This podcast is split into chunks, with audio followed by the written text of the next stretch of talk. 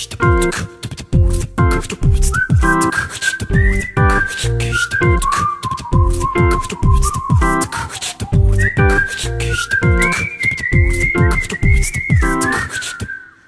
Freunde, hier sind wir wieder, euer Airbow Podcast, Folge 5. Und da haben wir gedacht, wir machen mal was anderes. Keine Preview heute, allerdings sage ich jetzt schon, es soll noch eine kommen, wo wir einen Gast dabei haben werden. Heute nehmen wir uns eher die Opening Night vor. Eine Woche ist es noch hin. Chris ist am Start. Hallo zusammen. Und wir haben uns beide Urlaub genommen, dass wir beide Spiele gucken können, was für mich als Clippers-Fan ja nun vor allem im Vordergrund steht. Ich hoffe, Chris hält so lange durch. Es ist auf jeden Fall geplant. Der Tag danach ist frei. Ich hätte gerne den Rest der Woche frei gemacht, damit ich am zweiten Tag dann noch die Sixers sehen kann. Das hat leider nicht geklappt. Deswegen volle Konzentration auf die Opening Night. Und dann werden wir die schon auch durchziehen können. Ähm, vom Prinzip her soll es so ablaufen quasi, dass wir heute in sieben Punkten die zwei Spiele der Opening Night vergleichen, sprich die Pels gegen Toronto und die Clippers und die Lakers. Aber kurzer Anhang davor. Ihr habt unser neues Intro gehört. Im letzten Pod gab es schon. View von Deutschen hat es eingespielt. Was haltet ihr davon? Chris, was hältst du davon? Ja, ich finde es super. Wir haben es uns ja zusammen mit Ju auch äh, gemeinsam ausgesucht. Uns hat von Anfang an sofort gefallen, was er uns da präsentiert hat. Mir gefällt es sehr. Es hat eine, eine sehr schöne, ein sehr schönes Feeling verbreitet, das, so was Entspanntes. Ich finde es super. Ich hoffe, ihr seht das genauso wie wir auch. Naja, dann, Chris, willst du mal genau auf die Punkte eingehen oder? Ja, also bevor wir dann äh, ins Detail gehen, einfach nochmal kurz der Modus, wie wir uns das Ganze überlegt haben. Wie gesagt, Opening Night Spezial. Wir schauen uns an die beiden Teams in einzelnen Matchups. Also äh, genau genommen sieben Punkte gibt's, heißt das, wir werden die einzelnen Starter, die wir erwarten, ist ja doch noch, ist ja noch ein paar Tage hin. Heute ist der 14.10., an dem wir aufnehmen. Äh, also noch ein bisschen mehr als eine Woche, bis es tatsächlich dazu kommt. Ähm, wir werden die einzelnen Starter, also Point Guard gegen Point Guard, Shooting Guard gegen Shooting Guard etc. einzeln gegeneinander antreten lassen sozusagen. Dazu als sechsten Punkt dann noch die Bank gegeneinander jeweils und als siebten Punkt womöglich entscheidenden dann noch die beiden Coaches. Kommen auf sieben Punkte, wird quasi eine Best of Seven Serie. Ähm, genau, so gehen wir die beiden Spiele entsprechend durch und dann werden wir am Ende, wenn noch ein bisschen Zeit übrig ist, noch ein bisschen über unseren Fantasy Draft reden. Ja, das klingt erstmal nicht schlecht. Du hast gesagt, acht Tage. Vor allem, wenn wir jetzt noch acht Tage Zeit haben, da sind vor allem zwei Personalien sehr interessant. Kyle Kuzma und Anthony Davis sind beide auf Day-to-Day -Day gelistet.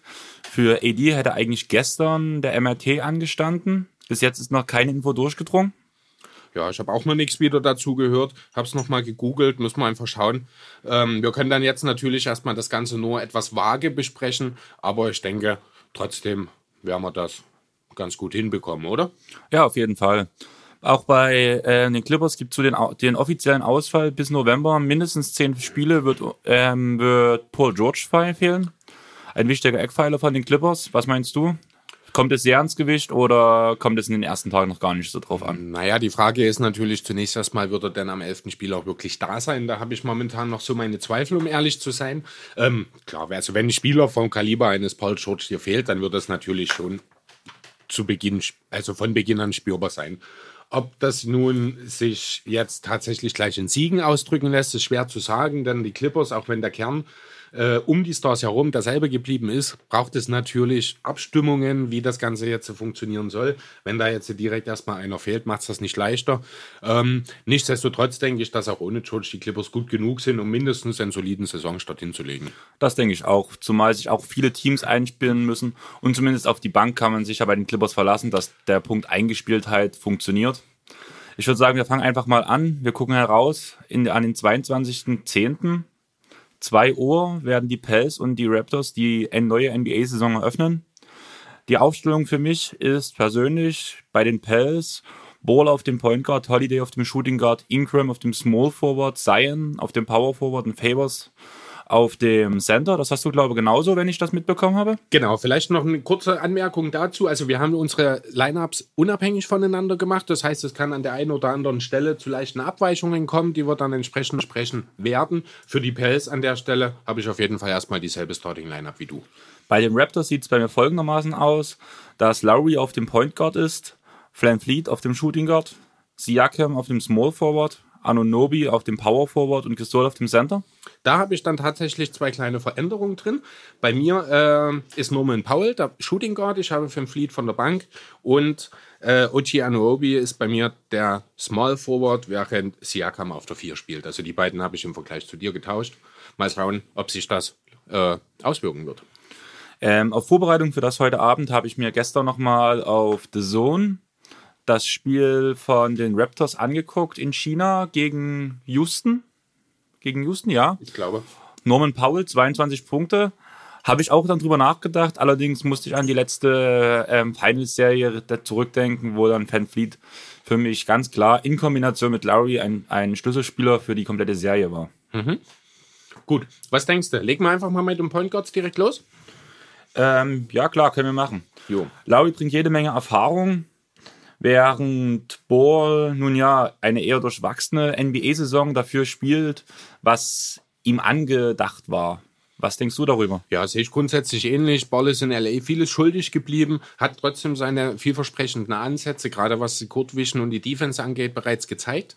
Ähm, Im Gegensatz dazu, Lowy hat jetzt auch nicht die beste Saison gespielt, hatte man zumindest über den Saisonverlauf oftmals oder ja, hat man medial so ein bisschen wahrgenommen. Wenn man sich die nackten Zahlen dazu ansieht, ist das am Ende ja eigentlich gar nicht so schlecht. Hat am Ende 14 Punkte, fast 9 Assists bei nicht ganz so guten Quoten hingelegt. Wenn man das Ganze aber mit Ball vergleicht, da kommt auf nicht ganz 10 Punkte, 5 Rebounds, 5 Assists. Bei noch schlechteren Quoten, also 41 gegen 40 Prozent aus dem Feld, beziehungsweise 34 bei Lowy gegen 32,9 aus der Dreierbereich. Ähm, was das angeht, kann man, denke ich, schon so ein kleines bisschen auch ableiten, dass aktuell Lowy der Bessere ist. So sehe ich das mal zumindest. Einfach auch schon äh, deswegen, weil er die Jahr, jahrelange Erfahrung hat. Er ist ein Leader in Toronto, er hat die Championship gewonnen, hat eine wichtige Rolle gespielt.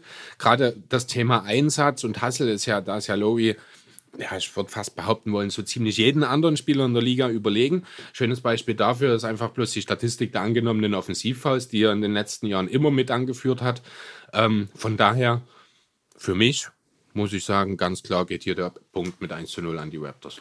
Ähm, ich glaube einfach auch, wenn man bei ähm, Bohr sieht und nur auf die Freiwurfquote sieht, dann fällt es schon auf. Wo, wo steht's? Ich suche es gerade. 41% Freiwürfe getroffen letzte Saison. Ich glaube, mit diesem Wert weiß man, dass zumindest Bohr mal außerhalb seines Passings nicht viel zum Spiel von LA die letzten Jahre beigetragen hat. Und so richtig kann ich mir es auch nicht vorstellen, dass das in bei den Pels viel besser wird. Naja. Klar, mit dem einen oder anderen Lob auf Zion, ja, aber also, soweit ich das mitbekommen habe, hat Ball über den Sommer seine Wurfform etwas umgestellt. Das war ja diese ganz komische Bewegung, wo er quasi nur den Ball weggewischt hat. Ich weiß gar nicht so richtig, wie man es formulieren soll. Ähm, da soll es wohl ein bisschen Verbesserungen gegeben haben. Ich bin jetzt nicht der Wurfform-Spezialist, deswegen äh, kann ich das nicht hundertprozentig beurteilen, gehe aber grundsätzlich davon aus, dass hier auch nochmal ein Fortschritt entsteht, dass Ball zumindest in der Lage ist, seine Freiwürfe auf ein angemessenes Niveau zu bringen jetzt die Frage, was ist angemessen? Für einen Point Guard muss man eigentlich von über 70 Prozent reden, mindestens. Ob er das von hier auf jetzt direkt umstellen kann, werden wir sehen. Grundsätzlich denke ich aber, dass seine Quoten generell besser werden, einfach weil das Zusammenspiel bei den Pelicans besser auf ihn zugeschnitten sein wird, als das, was bei den Lakers halt war. Ähm, ja, nichtsdestotrotz wird noch nicht reichen, um hier den Punkt gegen Lowy abzustauben, um ehrlich zu sein. Oder siehst du das anders? Ähm, nein, ich sehe es genauso. Laui ist klar der bessere Spieler. Und wie du sagst, die nackten Zahlen wurden halt sogar Larry angedichtet, bin ich der Meinung, letzte Saison, dass die nicht bloß auch berauschend werden. Aber alleine beim Plus-Minus-Rating war er auch wieder einer der besten Spieler von den Raptors. Genau, also das ist, er hat tatsächlich, was die Offense, was das Shooting angeht, kein gutes Jahr gespielt. Das hatte sicherlich auch damit zu tun, dass eben die Umstellung mit Kawhi, er hat sich seine Rolle äh, verändert, als Leonard dann da war, hat er ein bisschen gebraucht. Nichtsdestotrotz hat er eben trotzdem durch seine Einstellung das Team geführt, hat überragende Defense gespielt, hat in den wichtigen Momenten den Schritt Schritt nehmen, äh, machen können und eben auch die wichtigen Plays gemacht. Von daher, ja, statistisch war es eine schwache Saison, die er aber sicherlich verkraften kann, weil er eben dann auch nächste Woche seinen Ring bekommt. Auf jeden Fall, aber ich glaube, wir sind uns ja einig. Wir gehen jetzt zum nächsten Punkt. Jetzt bin ich echt gespannt, da mir nun zwei verschiedene Spieler in den Ring werfen mit Paul und Van Fleet. Mhm. Aber ich bin, uns trotz, ich bin mir trotzdem einigermaßen sicher, dass wir beide Holiday als den klar besseren Spieler sehen. Ja, ohne Frage. Also äh, ich bin ja schon alleine deswegen, da er von den Sixers gepickt wurde, schon immer ein Holiday-Fan gewesen. Für mich nach wie vor einer der unterschätztesten Spieler der Liga. Meiner Meinung nach muss Holiday auch nächstes Jahr der beste Pelican im Kader sein. Mein Hot Take in diesem Zusammenhang, ich würde behaupten wollen, Schuh Holiday spielt eine All-Star-Saison. Kann mir durchaus vorstellen, dass er zum zweiten Mal zum All-Star gewählt wird, nach seinem einen Jahr in äh, Philadelphia, wo er das schon geschafft hat. Ähm, was mich viel mehr aber jetzt erstmal interessieren würde, ist, warum du ähm, Van Fleet vor Paul siehst in der Starting Five. Ähm, ich gehe da vor allem in die Playoffs letzte Saison zurück. Wir haben halt, glaube beide zusammen sogar relativ viele Spiele gesehen mhm. von den Playoffs. Und gerade die Lineups, ähm, Lowry mit Van Fleet zusammen, haben extrem gut funktioniert. Zwei Ballhändler auf dem Feld sind schon immer nicht schlecht. Wo da was Paul im Vergleich zu Van Fleet einigermaßen abfällt, bin ich der Meinung. Auf jeden Fall, ja. Und da äh, Van Fleet auch von hinten abdrücken kann und einen guten Wurf aufzeigt, Pässe verteilen kann. Zwar vielleicht im Scoring allgemein nicht so ein großer Plusfaktor, wie Paul sein muss, aber ich bin der Meinung, an guten Tagen es zumindest kann. Ist meine Meinung klar Van Fleet gegangen. Okay, also grundsätzlich gebe ich dir da recht. Wenn ich Paul und Van Fleet in einer Blase miteinander vergleichen würde, würde ich auch in 10 von 10 Fällen sagen, Van Fleet ist der bessere Spieler. Das will ich an der Stelle auch gar nicht sagen. Ich finde nur, dass Paul besser in das System der Raptors als Starter passt, weil zum einen fehlt den Raptors, wenn Van Fleet von der, äh, mit startet, äh, ein wirklich ja, qualitativer Guard, der eben auch mal das Spiel von der Bank anleiten kann. Und das ist genau der Grund, warum ich Van Fleet von der Bank sehe. Er ist für mich das so ein bisschen auch wie beispielsweise Spencer Dinwiddie bei den Nets, ähm, so der perfekte Backup, der womöglich sogar eine Rolle spielen kann, wenn es dann am Ende der Saison darum geht, den Six Man of the Year Award zu bekommen. Also deswegen, das ist so meine Vorstellung der Rolle, die ich für Van Fleet sehe. Wird natürlich auch viele Minuten neben Laurie spielen im, äh, im, Spielverlauf. Da bin ich mir ziemlich sicher, dass sie auch viel nebeneinander stehen werden. Einer von beiden sollte immer auf der Platte sein, um das Spiel anzuleiten. Ähm, deswegen gehe ich hier mit Van Fleet. Aber um nochmal äh, auf Norman Powell, den ich ja im Vergleich jetzt hier zu Holiday gesehen habe, vielleicht nochmal auf ihn zu, äh, bisschen zu, auf einzugehen, Entschuldigung. Ähm, ja, also er ist halt ein idealer Rollenspieler. Er bringt die Athletik mit. Er kann von draußen werfen, hat letztes Jahr ziemlich genau 40 Prozent von draußen getroffen, ist ein guter Verteidiger. Ähm, ja, im Grunde genommen könnte man so ein bisschen sagen, wenn man das Ballhandling wegnimmt, kann er alles das, was True Holiday kann, auf ein oder zwei Stufen niedriger. Dementsprechend geht der Punkt hier natürlich auch sehr deutlich an Holiday. Aber ja, dennoch muss ich sagen, Norman Powell ist ein sehr wichtiger Spieler für die Raptors. Funktioniert für mich einfach in der Rolle neben Lowy als Starter besser, als wenn er die Bank anführen müsste, was ja dann mehr oder weniger seine Rolle wäre, wenn er von der Bank kommt. Deswegen auch die Entscheidung hier für ihn. Ja, aber genau das, was du gerade sagst, du sagst, dass Powell besser ins System der Raptors passt. Man hat mit Kawhi jetzt einen der besten Spieler oder den besten Spieler der letzten Saison von den Raptors abgezogen. Dadurch bin ich der Meinung, man muss mehr Offensivkraft quasi in das System der Raptors reinbringen.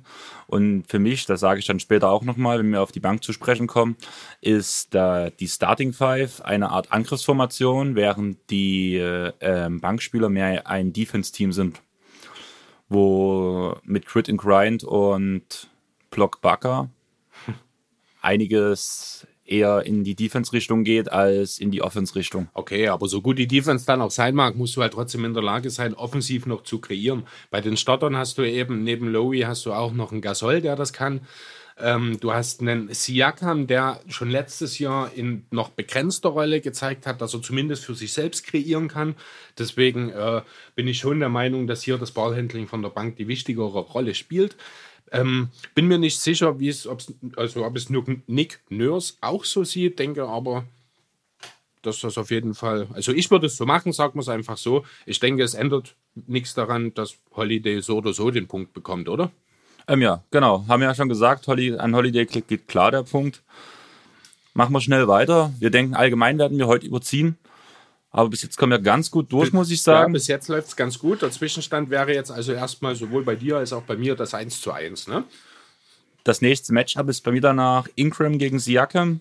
Ich glaube, da gibt es auch keine zwei Fragen. klar, wenn Ingram damals an das Potenzial, was ihm nachgesagt wurde, rangekommen wäre, dann wäre das ein mega interessantes Matchup.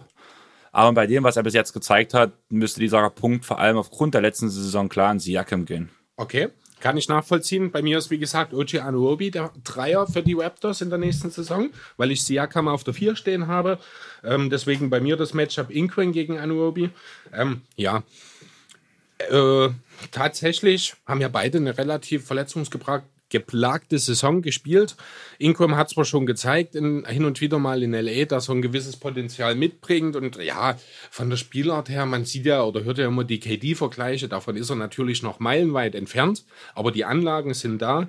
Äh, Anuobi wiederum ist so ein bisschen, ja, das Gegenstück, sag ich mal, zu Norman Powell. Auch wieder so ein Spieler mit einer klaren Rolle, ein guter Verteidiger, der äh, zwar noch nicht unbedingt sein Dreier bisher gefunden hat. Das kann aber genauso gut auch noch kommen. Also letztes Jahr hat er in 67 Spielen, bevor er sich verletzt hat, 33,2 Prozent gemacht. Ist damit sogar von der Quote her besser als Brandon Ingram, wenn auch nur marginal.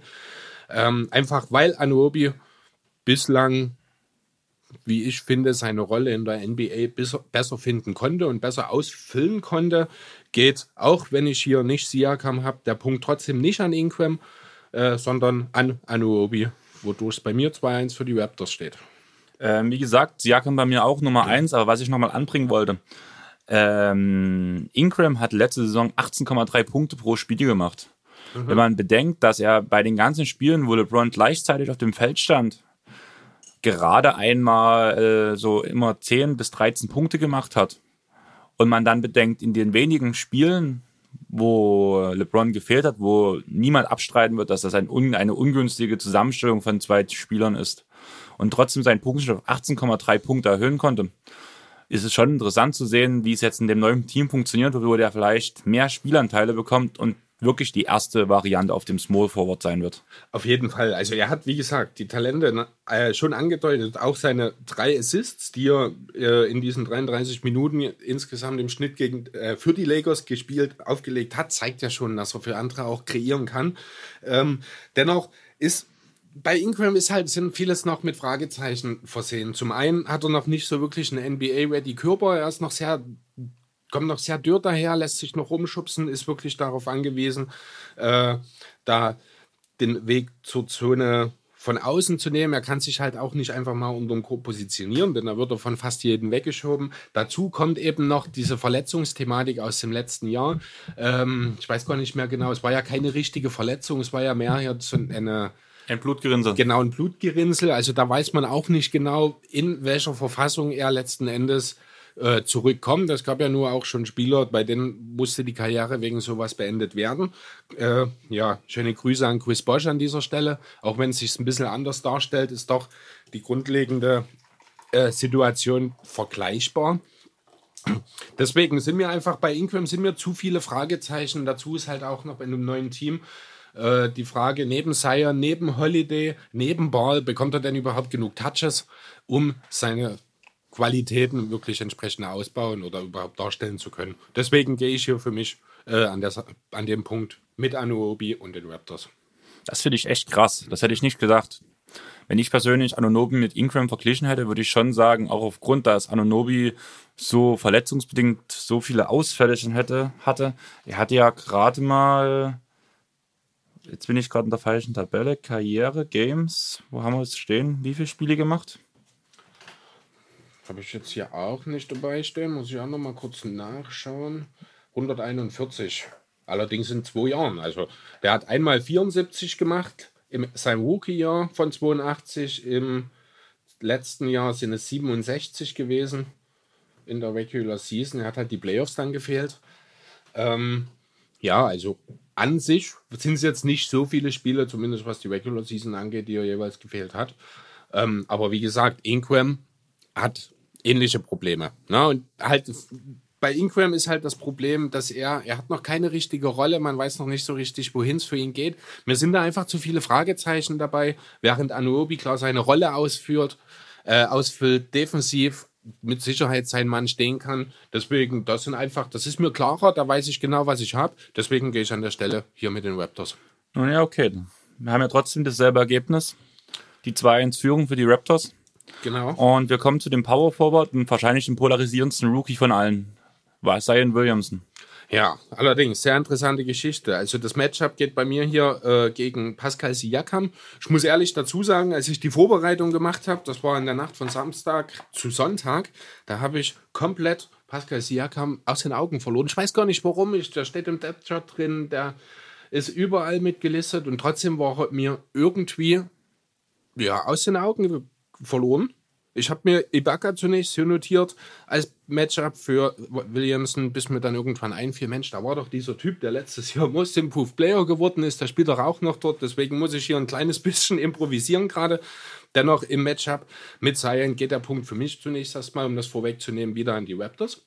Einfach weil wir über einen Rookie, äh, über einen Rookie reden. Ähm, ja, wenn ich das Matchup gegen Siakam hätte, wäre es, glaube ganz, glaube ganz klar. Siakam soll der neue Franchise-Player werden, hat schon bewiesen, dass er die Anlagen dafür hat. Zion hat bis jetzt bloß auf dem College gezeigt, dass er wahrscheinlich die Anlagen als NBA-Star hat, als Franchise-Player hat. Dort dafür aber entsprechend dominiert. Dort entsprechend dominiert. Aber er hat es bis jetzt noch nicht aufs NBA-Parkett gebracht. Und wie du schon sagtest, ähm, okay, nein, du hast im Vorgespräch gesagt, mit Holiday, mit ähm, eine All-Star-Saison oder war das jetzt schon im Pod? Ich weiß es gleich gar nicht. Das hatten wir vorhin, als wir über die Shooting Guards gesprochen haben. Okay. Genau. Damit hast du ja eigentlich schon festgelegt, dass für dich ähm, Holiday wahrscheinlich der beste Spieler dieses Jahr bei den Pels sein wird? Ähm, ich finde, er muss es sein. Also ich halte viel von Zion, also sofern man das beurteilen kann, nach wie vor äh, halt ein Rookie, aber ähm, er muss halt erst einmal grundsätzlich zeigen, dass er auch mit seinen Voraussetzungen die Liga ja, er muss sie nicht gleich dominieren, aber dass er ihr seinen Stempel aufdrücken kann. Holiday hat das gezeigt, meist eben unter dem Radar. Ähm, für mich, wenn man die beiden jetzt hier so nebeneinander stellt, geht definitiv, äh, muss man sagen, ist Holiday der bessere Spieler jetzt aktuell, weil er eben auch über Jahre das schon konstant gezeigt hat. Kann natürlich sein, dass das in einem Jahr, wenn Williamson wirklich einschlägt und das ist, was alle von ihm erwarten, dass wir da natürlich über eine andere Situation reden in einem Jahr. Ja, das kann ich mir gut vorstellen. Wie gesagt, bei deinem Matchup kann ich mir gut vorstellen, wäre ich bei wäre wär ich genauso, würde ich auch auf Siakam gehen. Bei mir tritt er nun allerdings gegen Anunobi an, wo die Sache schon wieder sehr an vielen ein bisschen interessanter wird, ein bisschen mhm. kleiner. Und ich muss ehrlich sagen, da sehe ich Zion noch vorn. Oder schon vorn. Ein Number One Pick, auch von den letzten Jahren, geht man mal von Aiton aus oder von den Top Picks quasi hat bis jetzt immer so dominiert und immerhin ist jetzt äh, mit Zion der nächste Hype ausgelöst, wie in der Größenordnung, wo wir von Spielern wie Anthony Davis, LeBron James, Kobe Bryant reden. Ja. Und damit denke ich, dass er sogar Vorteile gegen Anunobi hat, gegen einen gestandenen NBA-Spieler. Ja, äh, kann ich nachvollziehen, gehe ich mit. Ähm, die Argumentation verstehe ich, auch wenn ich natürlich an der Stelle das ein bisschen anders sehe, alleine schon deswegen, weil ja für mich Anuobi das Matchup gegen äh, Ingram bereits gewonnen hat. Ja, also ich halte halt grundsätzlich viel von Spielern, die ihre Rolle kennen, die genau wissen, was sie zu tun haben und das dann entsprechend gut ausfüllen. Ähm, gegen Zion hätte das Ganze anders ausgesehen. Gut möglich, dass ich mir da schon mehr Gedanken gemacht hätte und eventuell auch zu dem ja, Number One Pick tendiert hätte. Ja, schwer zu sagen. Habe mir bisher jetzt zu, zu, diesem Matchup konkret dann entsprechend noch keine Gedanken gemacht. Ähm, ja, aber ich kann es auf jeden Fall nachvollziehen. Ähm, das heißt dann wahrscheinlich auch, dass wir zu unterschiedlichen Zwischenständen jetzt erstmals kommen, oder? Ja, ich habe ein 2-2 und du? Genau, bei mir gewinnt nämlich Siakam gegen Williamson und ich habe damit das 3 1 für die Raptors. Dann wird es ja jetzt hier richtig interessant noch auf den letzten drei Punkten, die wir dann gleich noch besprechen werden. Das nächste Matchup haben wir wieder gleich. Gesol gegen ähm, Favors. Mhm. Ähm, für mich auch klar. Ich denke, dass Favors vielleicht sogar wesentlich mehr Minuten bekommt als Gesol. Davon ist fast schon Aber sogar. im direkten Duell der zwei Center gegeneinander bin ich schon der Meinung, dass quasi Gesol mit seinem Skillset und vor allem mit seiner Erfahrung ganz klar dagegenhalten kann. Ja, also äh, grundsätzlich vielleicht kurz zu Favors, ähm, den sollte man definitiv nicht unterschätzen. Ich bin mir auch ziemlich sicher, der wird eine richtig gute Saison spielen in New Orleans. Das einzige, äh, die einzige echte Schwachstelle, die man in seinem Spiel ausmachen kann, ist eigentlich der Dreier. Er ist ein grundsolider Verteidiger, er hat Postmoves drauf, er kann äh, auch mal den Ball weiterleiten. Er ist jetzt keiner, der den Ball verschluckt direkt. Ähm, er hat halt so ein bisschen das Problem, dass er die letzten Jahre neben Gobert gespielt hat und dort diese äh, Twin Tower Thematik, sage ich mal, recht skeptisch gesehen wurde, obwohl sie dann nach Anfangsschwierigkeiten zumindest im zweiten Jahr ja schon relativ gut Früchte getragen hat, muss ich sagen. Gerade defensiv waren die Jazz natürlich mit den beiden äh, Bären stark. Das wird er auch hier äh, mit nach New Orleans übernehmen können. Also defensiv denke ich, wird er ein klares Upgrade sein. Offensiv wird er seine Rolle ausfüllen, wird hochprozentig in Ringnähe treffen, aber dennoch muss ich ganz klar sagen, ist hier Gasol mit seiner Erfahrung als ehemaliger Verteidiger des Jahres, als jetzt auch Champion und mehrfacher All-Star und auch langjähriger Franchise-Player der Grizzlies. Weltmeister. Weltmeister jetzt ganz neu dazu, genau, ähm, ist hier ganz klar der bessere Spieler. Ich denke, da müssen wir nicht drüber reden. Favors gehört in die Kategorie besserer Rollenspieler. Gasol gehört in die Kategorie ja, in welche Kategorie gehört er denn eigentlich jetzt? Also ein Star ist er nicht mehr. Gasol ist für mich ein Rollenspieler. Ein aber Rollenspieler mit jeder Menge Erfahrung. Ein All-Star ist er nicht mehr. Ein All-Star ist er nicht mehr, aber er hat halt auch diese, äh, diese, dieses. Er ja, ist ein Veteran, ein Veteran Leader. Ja, das trifft's ganz gut und er ist halt auch äh, so vielseitig. Ne? Er trifft den Dreier, das hat er Favors voraus. Er ist ein begnadeter Passer für seine Position, das hat er Favors voraus. Er ist wahrscheinlich auch der ein bisschen bessere Verteidiger nach wie vor, auch wenn er schon mittlerweile ein bisschen betagter ist. Ähm, allein was die offensive Effizienz angeht, hat Favors vielleicht hier ein bisschen den Vorsprung, aber das liegt in erster Linie auch daran, dass er halt, ich weiß nicht, 95 Prozent seiner Würfe in unmittelbare Ringnähe nimmt. Ich weiß gar nicht mehr, wo ich das aufgeschnappt hatte, ob es mit einem Gespräch mit dir war, ob ich mit Lars geredet hat, was wahrscheinlich nächste Woche unser Gast sein wird, der sich mit den Pels und vor allem den Hornets extrem gut auskennt wird wahrscheinlich, hat er mir schon verraten, lieber über die Pels sprechen, weil es über die Hornets gerade nicht so viel Besonderes zu berichten gibt. Verstehe ich ja auch überhaupt nicht. Und ja, ich könnte sogar sein, dass von ihm kam dieser Spruch, wenn du mal nicht weiter weißt, gibst du den Ball einfach zu Favors in den Post. Das hat äh, IGVS Arne Tegen im, im ins Gesicht von Staudemeyer Podcast jetzt gesagt. Das war IGVS? Okay, das gut. War, ja, ich, genau. Das habe ich, ich jetzt, jetzt übers Wochenende erst gehört, deswegen ist mir das gleich so präsent. Genau, weil der macht das bei 2K auch so. Genau. Ja, das war Arne Tegen. Gut. Grüße an IGVS. ja, genau. Nun ja, aber wir sind uns einig, Gasol bekommt den Ball und Definitiv. den Punkt. Uneingeschränkt, Pau Gasol. Damit steht bei mir quasi der Gewinner auch schon fest. Wir machen natürlich die anderen beiden Punkte auch noch. Bei dir müsste es ja jetzt auch äh, 3 zu 2 stellen, wenn mich nicht alles täuscht, ne? Bei mir steht es jetzt 3 zu 2, ja. Genau, ich habe jetzt das 4 zu 1 dadurch schon. Dann bin ich ja mal gespannt, wie das bei dir noch ausgeht. Ähm, ich notiere mir das noch mal kurz mit dazu. Ja, und dann kommen wir im Grunde auch schon zur Bank. Willst du anfangen? Ähm, ja, also ich würde jetzt erstmal grundsätzlich zusammenfassen, wen denn die Teams so auf der Bank haben. Also zumindest die relevanteren Spieler. Ich will das jetzt nicht bis auf den letzten, auf den 15. Mann runterbrechen. Bei den Pelicans hat man da beispielsweise im Backcourt mit Nikhil Alexander Walker, Josh Hart, äh, zwei junge, sehr talentierte Spieler, die ihren Input geben können. Nicht zu vergessen natürlich JJ Reddick, der voraussichtlich auch von der Bank kommen wird.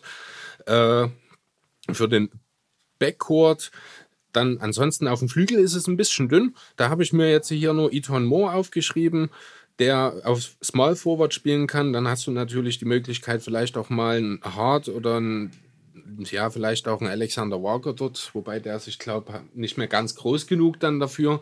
Ähm, doch mal auf die drei zu stellen. Ja, auf den großen Positionen sieht es ähnlich dünn aus. Du hast zwar noch zwei ganz gute Center in Shalil Okafor, der letztes Jahr überraschend solide aufgetreten ist als Backup, und den äh, anderen, den zweiten First-Round-Pick, den die äh, Pelicans noch hatten in Jackson Hayes, der sicherlich auch seine Minuten bekommen wird. Vielleicht sogar auch ein bisschen auf der 4, neben einem äh, Favors oder vielleicht auch, ne, oder sicherlich auch die eine oder andere Minute neben Zion dann im, zusammen im Frontcourt bekommen wird.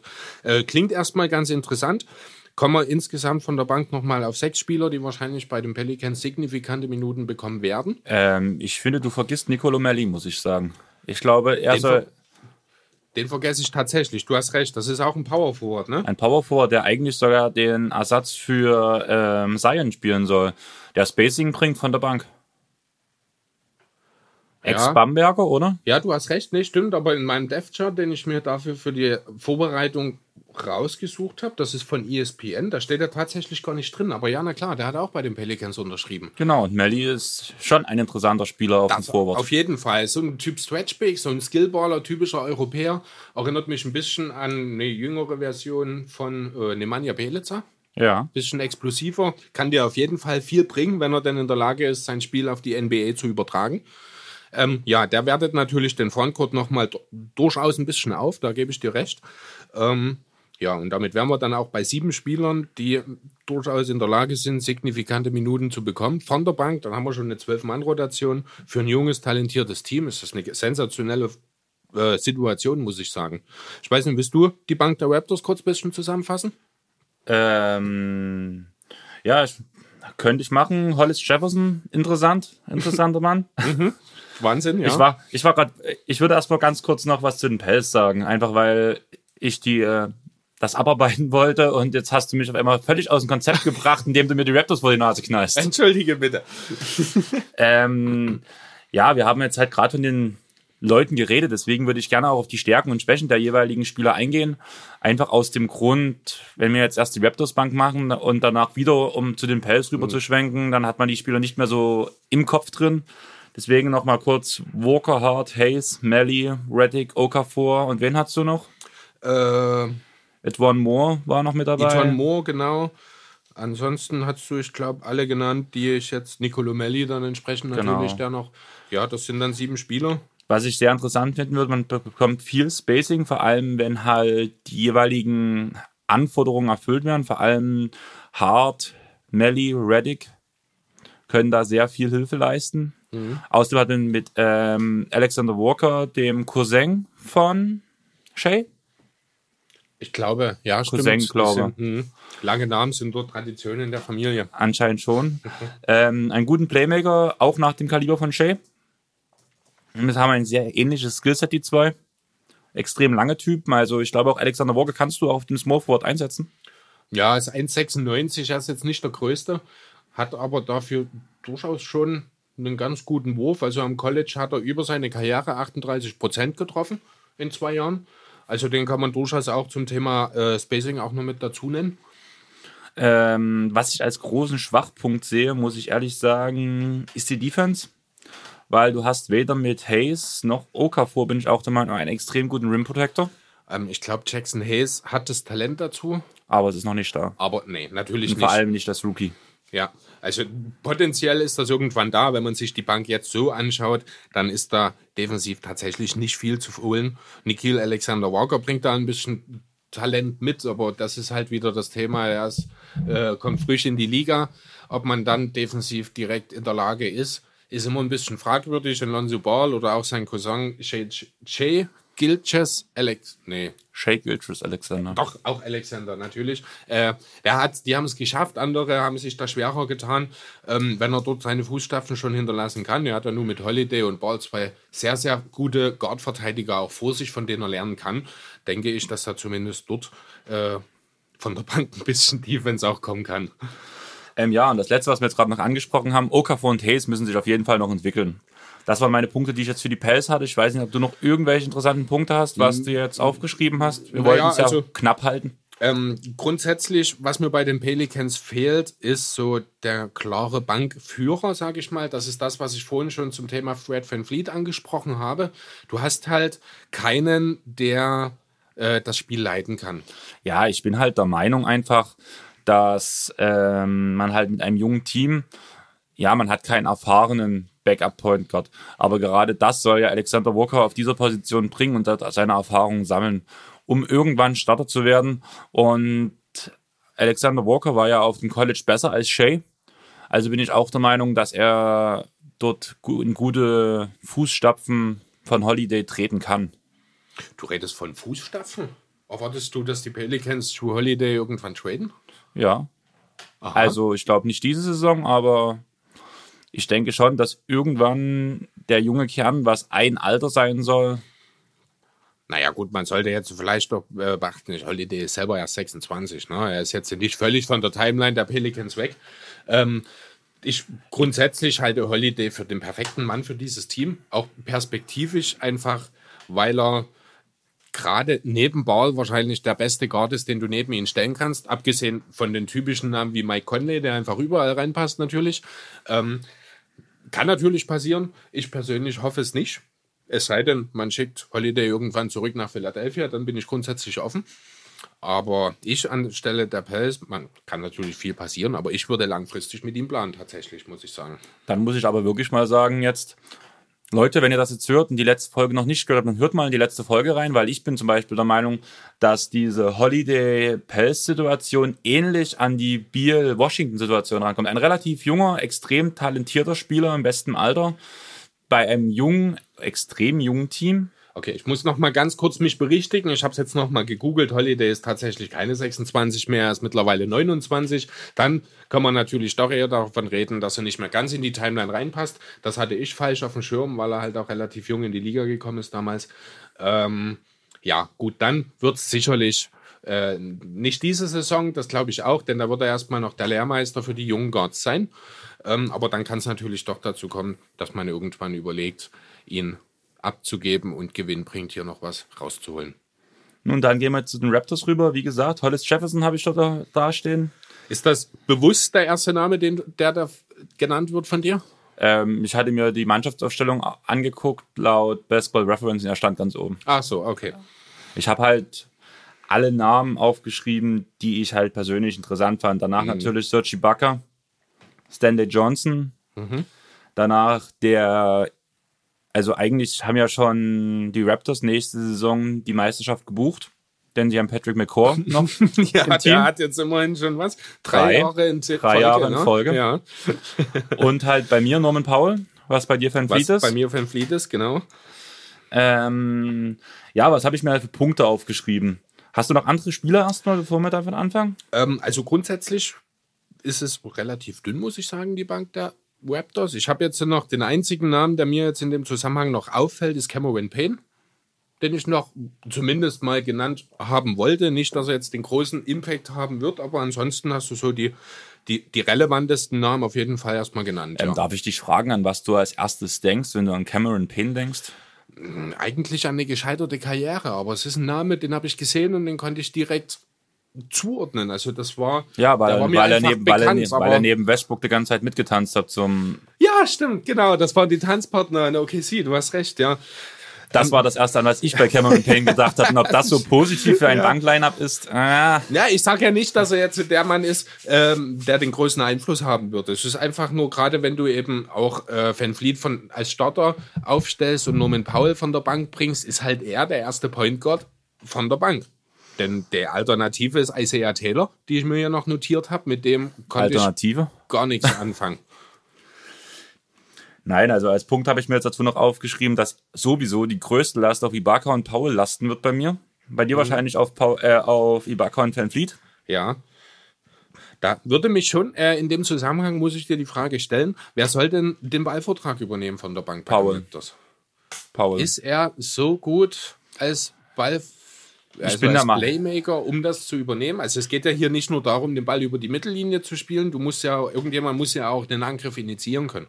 Ähm, ich bin der Meinung, Paul hat zumindest ähm, das Talent, sich selbst einen Wurf zu erarbeiten. Und in dem Moment, wo er vielleicht gerade bei dieser Aufstellung ein Double Team auf sich ziehen kann, den Ball an den richtigen Mann zu bringen suchst. Ach nein, ich habe für Paul gar keine Statistiken ausgesucht. Ja, also ich habe jetzt einfach mal so spontan ja. mal geschaut auf die Assist-Zahlen. Das sind jetzt so immer der erste Indikator, ob man denn in der Lage ist, äh, so ein bisschen auch das Playmaking zu übernehmen. Ähm, ja, also der Schnitt seiner Karriere bei 17 Minuten liegt bei 1,2 äh, Assists. Sein Career High hat er tatsächlich letztes Jahr in den 60 Spielen aufgelegt. Da hat er 18,8 Minuten gespielt und 1,5 Assists äh, dabei aufgelegt. Also für mich ist Norman Powell nicht der Typ Spieler, dem du den Ballvortrag überlassen solltest. Auch nicht gegen schwächere Banklineups des Gegners. Deswegen habe ich ihn eben auch nicht auf die Bank genommen, sondern Van Fleet, damit er hier die klare Rolle übernehmen kann als äh, Leader der Bank. Weil mir eben ansonsten der Playmaker fehlt. Ähm, Thema Playmaker, das war auch ein Punkt, den ich mir aufgeschrieben habe. Wenig Playmaking, keine echte Möglichkeit, sich selbst Würfe zu kreieren. Genau, Genau. das steht bei mir dabei. Wie gesagt, man hat halt einzelne Charaktere, die quasi, vor allem kannst du äh, ähm, Ibaka immerhin im Post bedienen. Du kannst, Paul kann sich selbst einen Wurf erarbeiten, McCoy kann sich selbst einen Wurf arbeiten. Ja, die Assist-Werte stimmen halt nicht ganz, deswegen habe ich mir ja selber wenig Playmaking aufgeschrieben. Aber ich habe auch vor uns schon gesagt, wo wir über das Thema Paul Van Fleet geredet haben, dass das für mich ein sehr defensives Line-Up ist wo halt unter anderem mit Ibaka der klare defensive Anker dabei ist. Du hast dann Ibaka entsprechend auch als Center, ne? Genau. Als Backup von Gasol, ja. Das heißt dann im Umkehrschluss, One Day Hollis Jefferson kommt von der Bank als Vierer. Genau. Okay, ähm, ich muss ganz ehrlich sagen, ich bin nicht der größte Fan von One Day Hollis Jefferson.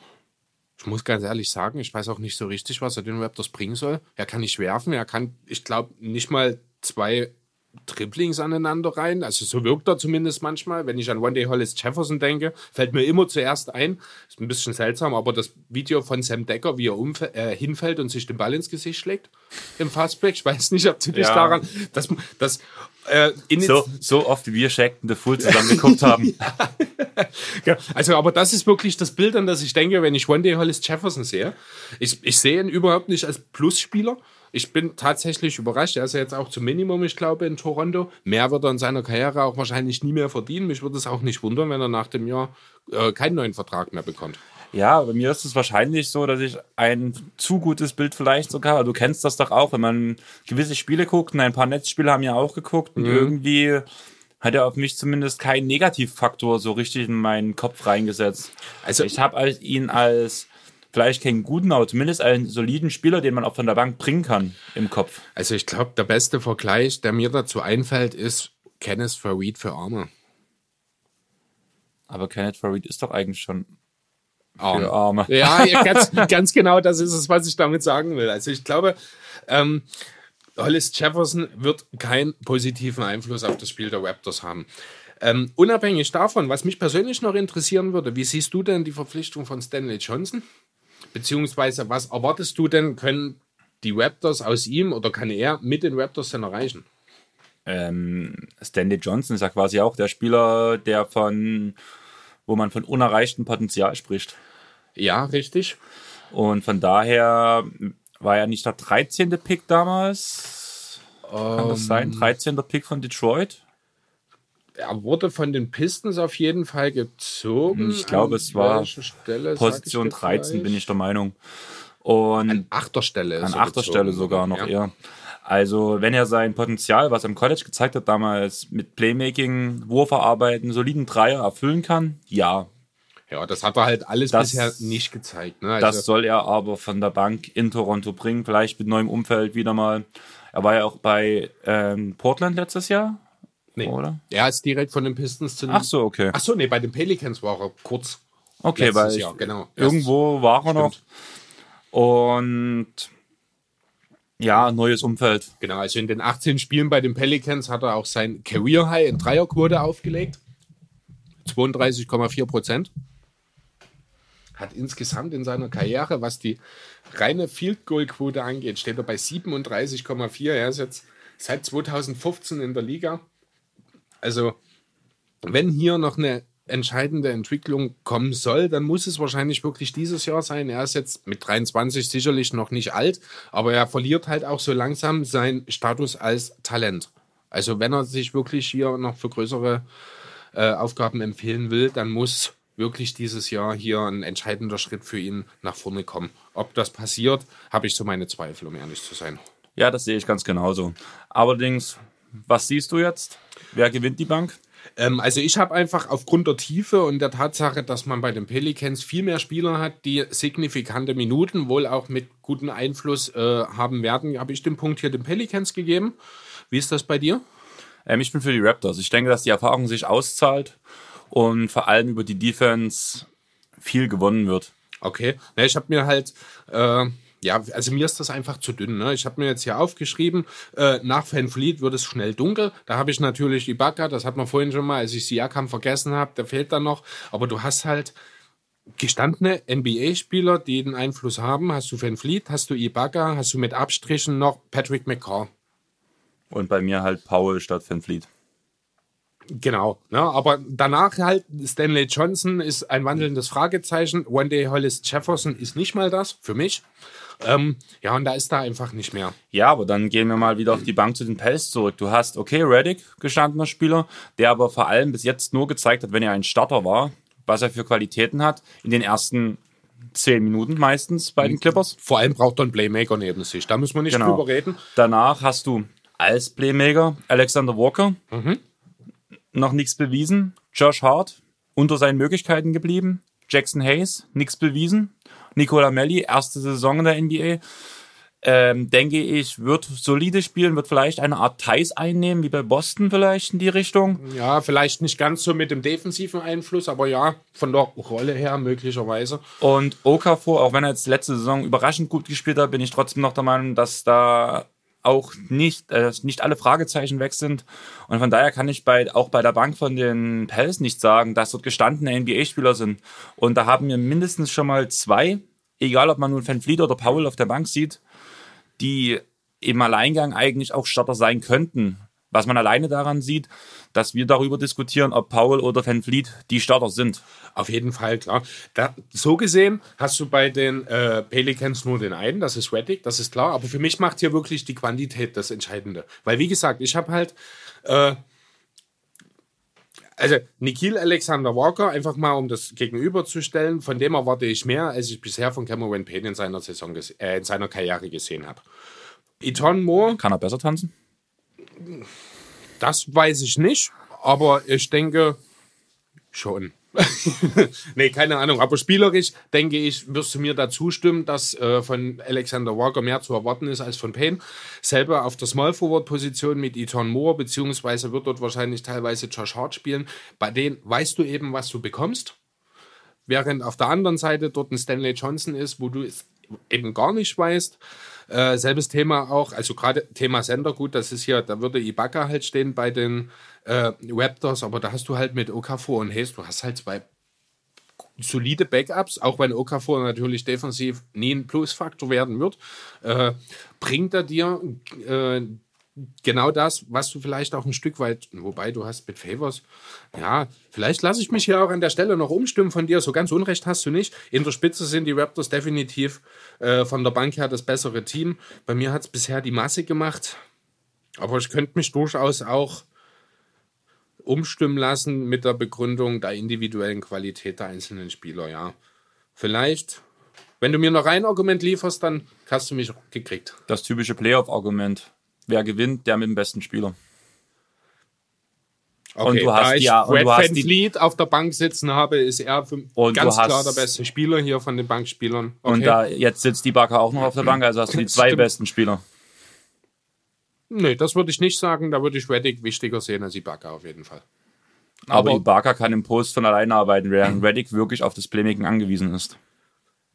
Ja, natürlich. Trotzdem heißt Reddicks Einfluss auf das Spiel offensiv definitiv, weil er hat Und alleine schon aber durch die defensiv, Gravity. aber defensiv. Ja, trotzdem. Du- du hast- würde ich, verstehe, was du Ich, meinst. bin, ich finde, du hast wir haben mit halt Reddick in der Defense einen Non-Faktor auf der Bank. Ein Minusfaktor. Ein Minusfaktor. Und mit Ibaka hast du im Angriff einen neutralen und in der Abwehr definitiv einen Plusfaktor. Okay. Ja, gut. Ja, okay. Geben wir den Punkt. Ich habe den, ja, geben wir den Punkt den Raptors. Okay.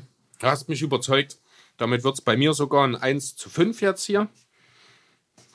Das muss ich mir mal so notieren, denn ich habe mir ursprünglich den Punkt den Pelicans gegeben. Das ändere ich jetzt ab. Punkt für die Raptors. Und damit haben wir hier ein 1 zu 5. Jetzt wird es doch deutlicher, als ich erwartet habe. So, ich nehme an, du hast den Raptors auch den Punkt gegeben. Ich habe ne? den Raptors den Punkt gegeben. Demnach ist es dann bei dir ein 2 zu 4. genau. Alles klar. So, ja, dann sind wir uns ja zumindest schon mal einig, dass die Raptors sehr wahrscheinlich zur Opening Night das Spiel gewinnen werden, oder? Ähm, greifen mir vor, bei mir wird es trotzdem nochmal eng, weil mein Coach an Gentry geht. Ja, bei mir auch. Einfach erster Lehrmeister von Nurse. Er hat vor allem in der Regular Season immer wieder gezeigt, dass er ein Top-Coach ist. Wurde als Coach of the Year entlassen. Was allerdings nicht an der Regular Season lag, sondern eher an den Playoffs, dass man wieder mal an LeBron gescheitert ist, was bei Weitem keine Schande ist. Du guckst skeptisch? Ich bin gerade mir nicht sicher, bei welchem Team ist er da gewesen? Bin ich gerade falsch? Ich habe gerade das Gefühl, du redest über Frank Vogel, oder? Nein. Elvin Gentry? Wann, wann wisst das? Wann hat er gegen LeBron? Ich habe das. Bin ich gerade falsch bei den Raptors? Warte. Ach so. Ach so, du redest über den Urs? Aber der hat erst ein Jahr gespielt. Wer, wer war denn davor bei den Raptors, Coach? Dwayne Casey. Oh ja, Der stimmt. jetzt bei, bei den- Detroit ist. Genau, Ja. richtig. Gut, ich habe dann habe ich gerade völlig falsch hier alles gemacht. Okay, dann würde ich jetzt einfach mal kurz ein bisschen was dazu sagen. Ähm, also grundsätzlich, ich- um das auch nochmal vorwegzunehmen, auch bei mir geht der Punkt an Elvin Gentry. Ähm, ja, zunächst mal hat er Mann, ist das Einfach. peinlich. Äh, zunächst mal hat er einfach viel mehr Erfahrung. Er hat äh, eine Coaching-Bilanz von 480 Siegen zu 553 Niederlagen. Das klingt jetzt erstmal gar nicht so gut. Ist seit 2015 aber in New Orleans. Jeder, der sich ein bisschen mit der Liga auskennt, der weiß, dass äh, in den vier Jahren, die er jetzt in New Orleans ist, nicht allzu viel bei rumgekommen ist, auch wenn eine Playoff-Teilnahme dabei war. Er ist aus der Spurs-Schule, hat, äh, war Assistant Coach, unter anderem auch bei den Seven Seconds or Less, Phoenix Suns unter den Tony. Er hat die frühen Zeiten der Warriors-Dynastie mitgemacht. Ähm, ja, seine Offense ist die große Stärke, basiert auf Ballmovement, auf offenen Würfen, der Fokus auf die Dreier, was den Pelicans sicherlich nicht schaden kann. Die haben da letztes Jahr relativ wenig genommen. Äh, er lässt eine hohe Pace spielen, also er ist wirklich der perfekte Coach auch für dieses junge athletische Team. Im Gegensatz dazu, äh, Nick Nurse hat jetzt ein Jahr gespielt, hat natürlich die Argumente auf seiner Seite, hat 70,7 Prozent seiner Spiele bisher gewonnen, 58 zu 24 in dem einen Jahr. Ähm, ist allerdings auch schon seit 2013 als Assistant Coach vorher schon in Toronto gewesen. Also er kannte das Team.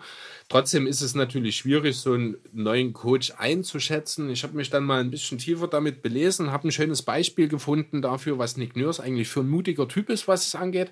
Ähm, äh, ein schönes Beispiel hier aus den letzten Finals äh, seine Defensivstrategie gegen die Golden State Warriors mit dem Box and One. Es ist so eine Mischung aus Zonenverteidigung und einer Mannverteidigung für den einen überragenden offensiven äh, ja, Guard- oder Flügelspieler. In dem Fall war es eben Steph Curry letztes Jahr. Das heißt, äh, zumeist Lowy hat Curry schon an der Mittellinie gecheckt, hat ihn unter Druck gesetzt, während die Rest des, der Rest des Teams eine Zonenverteidigung gespielt hat. Äh, das ist eigentlich eine Sache, äh, die viel im Highschool gespielt wird. Äh, ja, am Anfang hat man ihn da auch dahingehend gar nicht so unbedingt ernst genommen, bis man eben gemerkt hat, dass der Erfolg für ihn spricht. Also er weiß durchaus, was er macht. Er ist mutig, er ist bereit, Risiken einzugehen.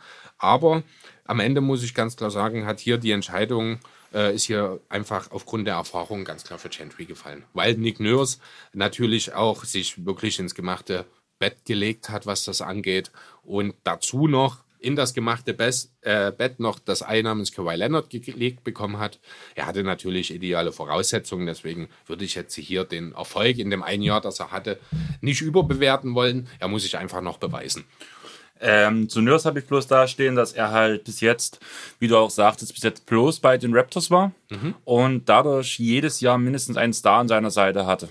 Einen absoluten Star in einem Kaliber eines Prime Lowry, eines Prime DeRozan, eines Siakam im, okay, gut, Ja, würde ich jetzt letztes Jahr noch MIP nicht als Star sehen. und Kawhi Leonard nun den absoluten Star. Ohne Diskussion. Wobei man auch bei dem Thema DeRozan, Lowy Abstriche machen muss. Also ich weiß jetzt nicht, wie du genau jetzt Star definierst in dem Sinne, denn die echten tatsächlichen Superstars sind sie beide nicht. Da hat er tatsächlich bisher nur mit Kawhi gearbeitet, ähm, muss ich sagen. Aber ja, man kann natürlich die anderen beiden durchaus, also Stars sind sie, aber halt nicht der allerersten Güteklasse. Und ich finde halt trotzdem, dass es dieses Jahr deswegen damit einen Abfall nochmal gibt. Was aus Siakam wird, weiß keiner so genau. Einfach aus dem Grund, weil er jetzt die äh, Position Nummer eins der Gegner sein wird, die verteidigt werden muss. Davon ist auszugehen, ja. Und Lowry im Alter, okay, die 31 Millionen Vertragsverlängerung verstehe ich nicht ganz. Ich denke, das ist einfach eine Vertrauenssache. Ähm, ich glaube, die Raptors haben immer noch so ein bisschen in ihrer Fanbase, auch wenn die Meisterschaft natürlich ein, guter, äh, ein gutes Argument ist. Hier und da wird man sich wohl doch noch ein bisschen mit gemischten Gefühlen über diesen DeRozan-Trade unterhalten in Toronto. Man will hier einfach auch Kyle Lowry, der sich über Jahre für das Team zerrissen hat, einen Vertrauensvorschuss geben und vor allem dafür sorgen, dass eben Ruhe bleibt im Team, weil eben ein auslaufender Vertrag immer eine ja, eine gewisse Unruhe mit sich bringt. Das haben sie jetzt von sich weggeschoben, erstmal für ein Jahr. Gasols Vertrag läuft aus. Man kann im Sommer sich nochmal neu re-evaluieren, re wie man die ganze Sache aussehen soll. Da tut der Vertrag von Lowy auch nicht weh, wenn der ein Jahr länger läuft. Kann das verstehen. Finde das auch wirklich gut, muss ich sagen. Könntest du dir vorstellen, dass es eine Art Deal wie damals in Philly mit Reddick ist? Man bezahlt ihn einmal über, um danach um ihn dann weniger zu bezahlen? Ja, durchaus möglich. Also, ich weiß nicht genau, Lowy ist jetzt was, 33, 34 schon? 31, Oder glaube. 31, ist er noch gar nicht so alt? Ich glaube 31, aber ich bin nicht sicher. Okay, also jedenfalls äh, bin ich mir ziemlich sicher, dass, dass er seine Karriere in Toronto beenden wird. Und dass man hier ihm einfach auch das, schon mal das Zeichen gibt. 33 ist er geworden dieses Jahr, also okay. 33,5 sogar inzwischen. Im März hat er Geburtstag. Ähm, dass man ihm hier nochmal das Vertrauen gibt und ihm sagt, wir sehen dich als Teil der Raptors und zwar bis zum Ende, nicht mit diesem Gehalt natürlich, aber auch darüber hinaus, wenn dann dieses eine Jahr dann noch abgelaufen ist, äh, denke ich, dass er so vielleicht dann so in die Richtung Dirk Nowitzki-Vertrag in den letzten Jahren, 5 Millionen fürs Jahr oder sowas, dann noch seine Karriere, ich sag mal, ausklingen lassen wird in Toronto. Das kann ich mir auch gut vorstellen. Aber ich würde die Sache jetzt langsam zu Ende bringen. Wir haben beide Gentry, auch wenn ich Gentry falsch gescoutet habe. ja. Und damit komme ich auch auf ein 3-4 für ja. die Raptors. Bei mir wird es dann entsprechend ein 2 zu 5. Genau. Ähm, ja, ich habe mir noch als kleine Punkte als Auswertung dazu ausgeschrieben, vor allem auf das Spiel, dass Erfahrung und Eingespieltheit sich durchsetzen werden und ein komplett zusammengewürfeltes Team nicht gleich am ersten Tag funktionieren kann. Die Raptors haben allgemein schon mehr gesehen, haben die ein oder andere Playoff-Schlacht geschlagen, was auch vor allem der Crunch-Time interessant sein wird. Ja, ich denke auch grundsätzlich vom aktuellen Spielvermögen, sage ich mal, sind die Raptors noch eine Stufe höher anzuordnen. Sie sind jetzt kein absoluter Contender mehr, werden aber ein sicheres Playoff-Team sein. Das werden die Pelicans vielleicht auch, wenn sie im Osten spielen. Ähm, die Möglichkeit wäre durchaus gegeben. Dennoch sind sie von der Qualität her einfach aufgrund der vielen jungen Spieler aktuell noch ähm, ja, mindestens eine Stufe unter den Raptors zu sehen. Ich habe halt noch dazu geschrieben, dass danach quasi bei dem Rückspiel quasi oder nach dem All-Star-Break die Sache schon wieder ganz anders aussehen kann. Ja. Dann ist die Eingespieltheit durch. Die jungen Spieler haben gelernt, miteinander zu spielen. Und wenn die Saison erst ab dem All-Star-Break zählen würde und bis dahin Preseason laufen würde, bin ich der Meinung, wären die Pels schon ein klarer Playoff-Anwärter. Durchaus möglich, ja. Ist halt auch die Frage, was man mit dem Kader macht. Man kann ja durchaus bei dieser Fülle an Assets, die die Pelicans haben, vielleicht ergibt sich im Laufe der Saison noch irgendein Trade, der sie weiterbringt. Gut, selbes Thema natürlich auch für die Raptors. Die werden den Markt sondieren, beispielsweise äh, für den Gasol und, sein, und seinen auslaufenden Vertrag.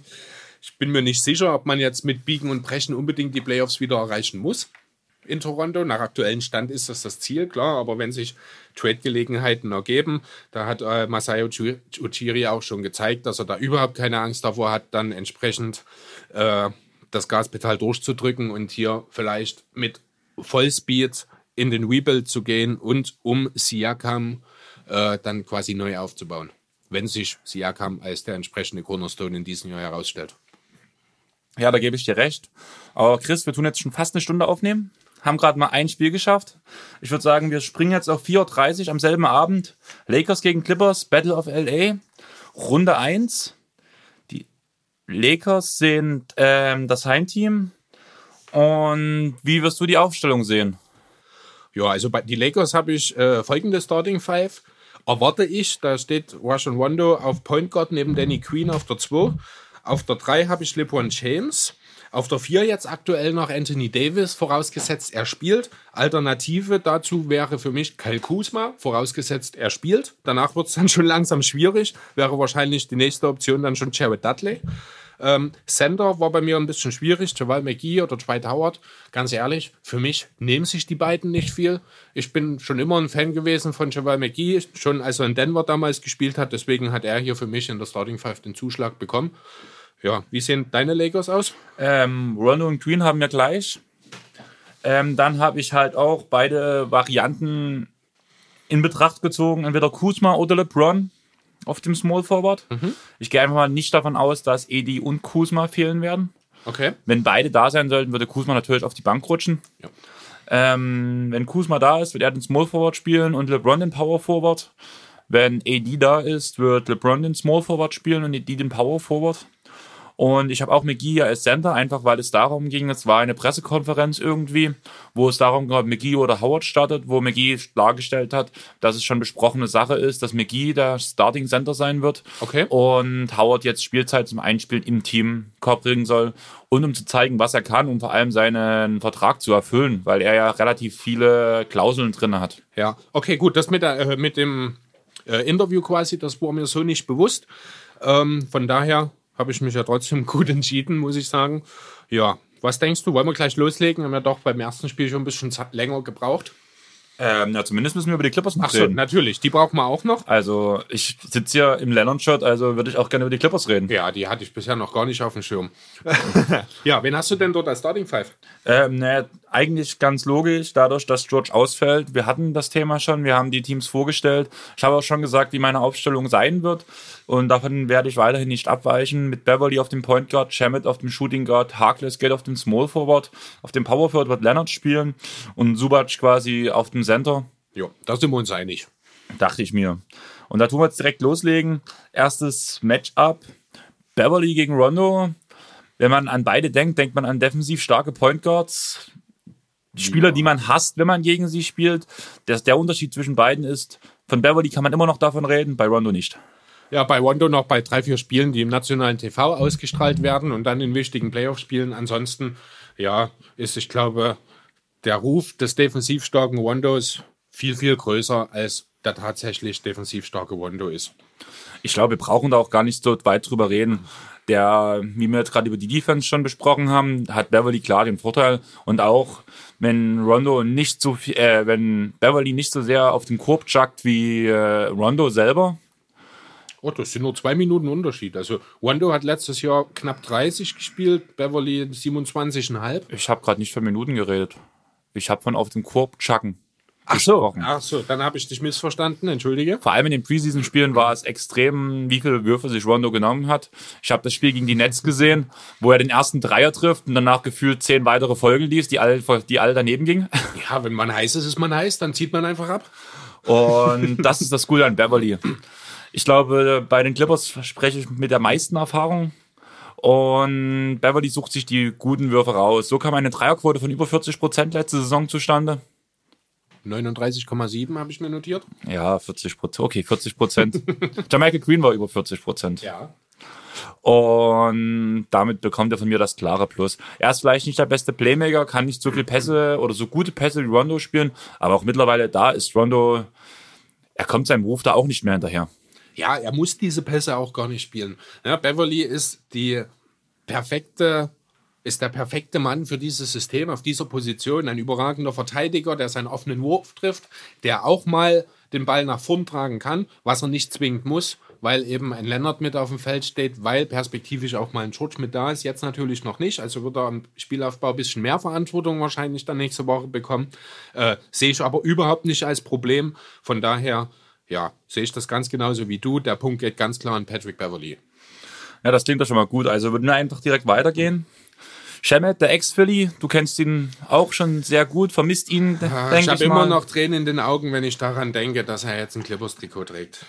Ja, aber es steht ihm einfach besser. Darüber lässt sich sicherlich streiten. Ähm, ja, Danny Green, Champion, 3D, gute Quoten. Quasi eigentlich genau das, was Shemet irgendwann mal erreichen kann. Gut möglich, ja. Also, äh, ja, genau. Also meine ersten zwei Punkte, die ich für Queen aufgeschrieben habe, elitärer 3D-Spieler, mehrfacher Champion. Er ist ja sogar 2013 fast Finals-MVP geworden, hat damals den Rekord für die meisten Dreier in der Playoff-Serie ein, äh, eingestellt. Waren damals, war das Nummer 23, bereits im fünften Spiel. Ich glaube, in der Zwischenzeit hat Curry den Rekord wieder gebrochen. Würde Äh, mich nicht wundern, oder damals- Thompson. Oder Clay, ja, einer von beiden, vielleicht sogar beide, wer weiß. Äh, ja, hätten die Spurs damals den Titel auch geholt, wäre er wahrscheinlich Finals MVP gewesen. Das zeigt auch nochmal seine Qualität, auch als Rollenspieler einfach. Ähm, ja, müssen wir, denke ich, nicht drüber reden. Ich halte sehr, sehr viel von Shemet. Äh, es gibt selten einen Rookie, der in seiner ersten Saison 45 Prozent von der Dreierlinie trifft. Also das ist wirklich fantastisch. Dennoch geht hier der Punkt an Queen einfach, weil dort die Erfahrung, die Defense, die natürlich deutlich besser ist, ähm, ja, die gibt hier den Ausschlag am Ende für Danny Queen. Sehe ich auch so, zumal auch ich denke, dass die nächste Saison nicht so easy für Shemet laufen wird. Ich denke da irgendwie an den Donovan Mitchell-Effekt, nenne ich es jetzt einfach mal. Hohe Erwartungen, viel erreicht. Nächste Saison ähm, ein wenig Stagnation, einfach weil es schwierig ist, diese Werte nochmal zu toppen. Ja, möglicherweise. Ich, die Situation ist natürlich ein bisschen anders. Mitchell musste quasi die komplette Offense für die Jazz in seinem zweiten Jahr schon schultern. Das ist, davon ist Shemet natürlich meterweit entfernt, kilometerweit. Ach, denkst du nicht, dass er mehr Würfe nimmt als Kawhi? Äh, vereinzelt sicherlich mal. Aber gerade auch du meinst, Mitchell, du meinst, bei Load Management nimmt er mehr Würfe als Kawhi. nee, aber halt Mitchell, da musste halt Spielaufbau alles mit übernehmen. Das wird Shemet wahrscheinlich perspektivisch dieses Jahr fast gar nicht machen, denke ich, weil eben äh, Beverly notfalls da ist, weil George das im Zweifel auch noch ganz gut kann oder im Notfall auch Kawhi, auch wenn er jetzt nicht unbedingt der ist, der für die Mitspieler kreieren kann, sind das alles bessere Optionen, um den Ball nach vorn zu bringen.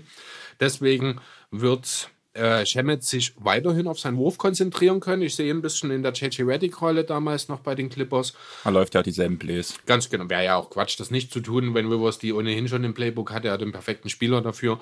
Deswegen glaube ich gar nicht unbedingt, dass äh, hier ja, gut, also was heißt ein Schritt zurück wird es definitiv nicht. Eine Stagnation. Auch das glaube ich nicht. Gut, der wird die 45% Dreierquote vielleicht nicht unbedingt halten. Das sollte aber auch niemand erwarten, muss man ganz klar sagen. Aber das Volumen muss erhöht werden.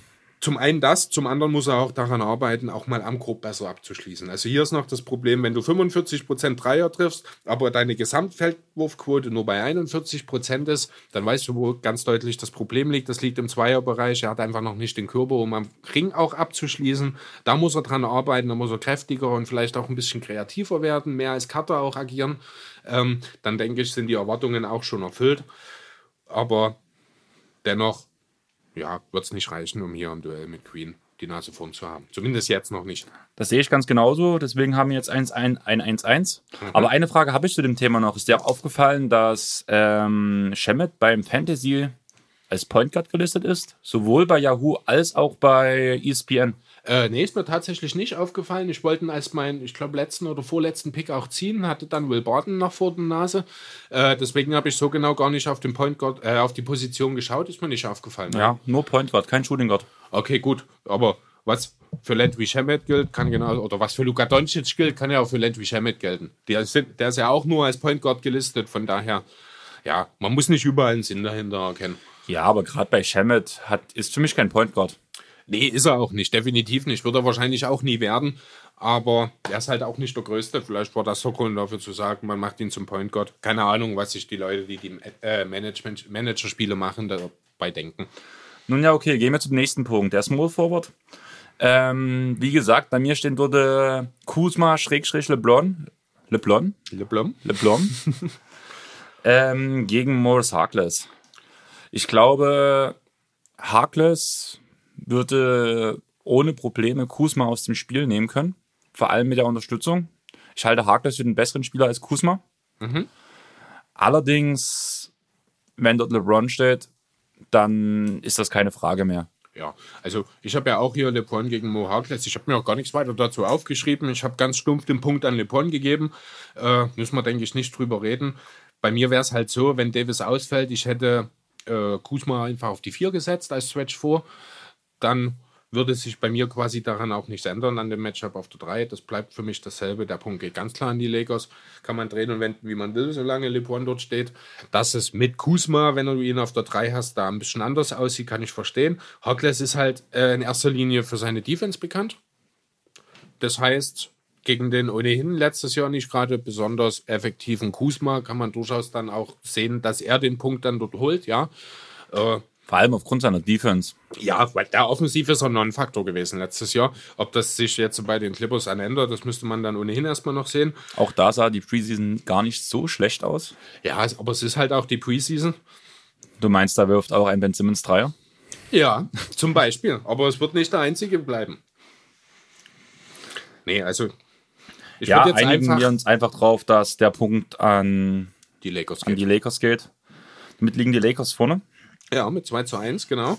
Und jetzt ist bei mir die Frage: Davis spielt nicht. LeBron geht bei mir auf den Power Forward. Mhm. Kawhi oder LeBron? Also, ich habe ja AD gegen Kawhi stehen. Da geht der Punkt an Kawhi. Definitiv. Gegen LeBron wäre es ein ganz normales Regular Season Spiel, würde ich ohne zu zögern den Punkt an Kawhi geben. Da es sich aber um die Opening Night handelt, es das Battle of LA ist und LeBron sicherlich von Anfang an auch so ein bisschen was beweisen will, kann ich mir schon vorstellen, dass er dort dann äh, entsprechend noch gleich auf die Tube drückt und dann entsprechend das Duell auch für sich entscheiden kann. Aber das ist tatsächlich eine Sache, wo ich dann wahrscheinlich einfach mal ganz unkomplizierten Unentschieden vergeben würde. Ähm, ich sag mal so, wenn LeBron auf dem Power Forward spielt, würde das für mich bedeuten, dass Kuzma auf dem Small Forward spielt. Das heißt, der Punkt würde nicht an die Lakers, sondern an die Clippers in diesem Fall gehen. Mhm. Und dadurch kann man es drehen und wenden, wie man will. Entweder der Small Forward oder der Power Forward geht an die Clippers. Von daher ergibt sich bei mir kein Unterschied in den Punkten. Und ja, die Sache ist halt, Kawhi wird als der LeBron-Stopper bezeichnet. Ja, und das ja auch nicht zu Unrecht. Also es gibt wahrscheinlich neben Andre Iguodala vor drei bis vor zwei Jahren, sage ich mal, er ist ja nur auch ein bisschen gealtert mittlerweile, äh, keinen besseren Verteidiger für LeBron, als es Kawhi Leonard ist.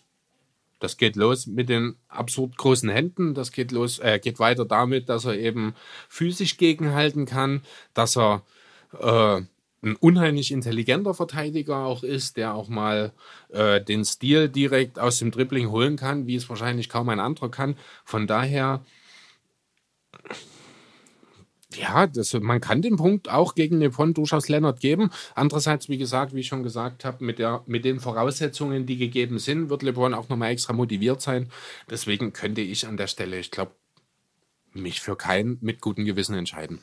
Ich habe jetzt halt hier einfach Leonard stehen, weil ich halt ähm, Harkless quasi auf dem Small Forward. Ach nein. Ja, Sieger LeBron auf dem Small Forward. Dadurch habe ich AD auf dem Power Forward. Punkt an Kawhi. Genau, das habe ich so auch stehen. Wie gesagt, wenn man jetzt, man könnte es ja einfach mal durchspielen, dann hast du jetzt eben äh, Kuzma statt Davis, dann gewinnt, wenn du ja gut, dann hast du eben Kuzma gegen Harkless, da sagst du, geht der Punkt an die Clippers. Dann hättest du LeBron gegen Kawhi. Unentschieden. Ein Unentschieden, dann würden die Lakers mit einem leichten Vorteil rauskommen. Sagst du aber andersrum wieder, du setzt Kuzma auf die 4 gegen Kawhi, dann geht der Punkt natürlich klar an die Clippers, während der Punkt auf der 3 dann entsprechend klar an die Lakers und LeBron geht. Also es ist wirklich dann äh, ja ein Puzzlespiel letzten Endes, wie du es drehst und wendest, wie es. Ich sag äh, mal auch so, egal wo du äh, LeBron bzw. Kawhi hinsetzt, im Endeffekt wird trotzdem Kawhi LeBron verteidigen. Davon ist auszugehen. Zumindest solange George nicht da ist. Da haben wir dann natürlich auch gleich noch einen, der LeBron ganz ordentlich verteidigen kann. Äh, aber der wird ja nun bekanntlich fehlen. Ob Davis und oder Kuzma dabei sind, steht momentan noch in den Sternen. Ich gehe davon aus, dass zumindest einer dabei ist. Äh, von daher, wenn wir jetzt einfach mal die drei und die vier so nehmen und zusammenwerfen, würde ich für beide einen Punkt geben Machen wir 2-2 genau. bis zu dem Punkt. Da hätte ich dann auch so genau, also hätten wir nach vier Punkten das Unentschieden. Kommen wir auch schon zu den Sendern. Äh, Ivica Subac gegen Cheval McGee. Wie siehst du das? Wer ist der bessere aktuell? Aktuell definitiv McGee. Ja. Auch wenn da auch viel leere Stats dabei sind, weil McGee einfach zu sehr auf den Block geht, ist er trotzdem noch ein effektiver Rim, Rim Protector als Subac. Und auch wenn Subac die Zukunft gehört und da sehe ich auch große Stücke dran, dass er zu einem guten Rim Protector werden kann, ist momentan immer noch McGee der klare Sieger. Ja, muss man einfach mal sehen. McGee ist der bessere Verteidiger trotzdem, finde ich aktuell, einfach weil er mit seiner Präsenz, mit seiner Länge und seiner Athletik eben auch einfach mal den Weg in die Zone versperrt und äh, offensive Guards vielleicht dazu verleitet, anstatt zum grob zu gehen, einen Kickout zu spielen. Ähm, dahingehend ist schon eine gewisse Win Protection auch da. Ähm, offensiv ist er aktuell der klar effizientere, ich will nicht sagen bessere, aber effizientere Spieler, weil er eben genau weiß, was er machen muss. Er ist der Wimrunner, er läuft durch, er nimmt den Lob und er trifft dann halt auch mit knapp 65 Prozent seine Würfe dadurch. Ja, Subac hat das auch ganz gut gemacht, hat auch schon über die Hälfte seiner Würfe getroffen. Dreier nehmen sie beide nicht. Die anderen Zahlen sind alle relativ ähnlich, mal von den Blocks abgesehen, die äh, deutlich zugunsten von McGee ausschlagen. Äh, aber das hast du auch schon erklärt. Ähm, und was ich auch ganz nochmal zu McGee sagen muss, was ja oft untergeht aufgrund seines Status als Checked in the Fool MVP, als Mehrfacher sogar, ähm, McGee ist eigentlich ein unheimlich intelligenter Typ. Ne? Ja, das, das, sagen alle seine Mitspieler. Genau, also das ist auch so. Er hat halt so, ähm, ich weiß nicht, ob es wirklich diagnostiziert ist, so dieses ja, Thema Aufmerksamkeitsdefizit, ne, was eben auch mal dafür sorgt, dass er auf dem Spielfeld mal nicht weiß, was gerade passiert. Ähm, aber wenn er in der Lage ist, und das hat sich in den letzten Jahren ja deutlich verbessert, das muss man auch so sagen, sich äh, wirklich auf das Spiel zu fokussieren, dann ist er hier aktuell im Vergleich zu Subatz der deutlich bessere Spieler. Ähm, das mit dem besser konzentrieren liegt aber auch einfach an der reduzierten Rolle. Ja. Äh, McGee hatte vorher immer so seine 20, 25 Minuten gespielt. Jetzt bei einer Rotation mit unter 15 Minuten noch mit ihm auf dem Feld. Ja, der hat für die Lakers letztes Jahr noch 22 gespielt und auch die Rolle für die Warriors würde ich jetzt nicht unbedingt unterschätzen. Also er hat schon noch über die 20 Also bei Minuten. den Warriors war es immer um die 15 Minuten. Da hat noch Kurt extra darauf geachtet. Das wurde sogar gesagt. Das sind sogar unter 10 gewesen. Ja, da hast du recht. Aber jetzt bei den Lakers sind es 22 gewesen, auch in den Jahren zuvor. Auch die letzten in Denver sind es dann meistens so zwischen 10 und 15 gewesen, mal 18. Das ist die Rolle, die er ausfüllen kann, ähm, die er auch wirklich, wirklich gut und effektiv und effizient ausfüllen wird. Bin ich überzeugt davon. Perspektivisch gesehen wird Subats mal eine größere Rolle natürlich bekommen.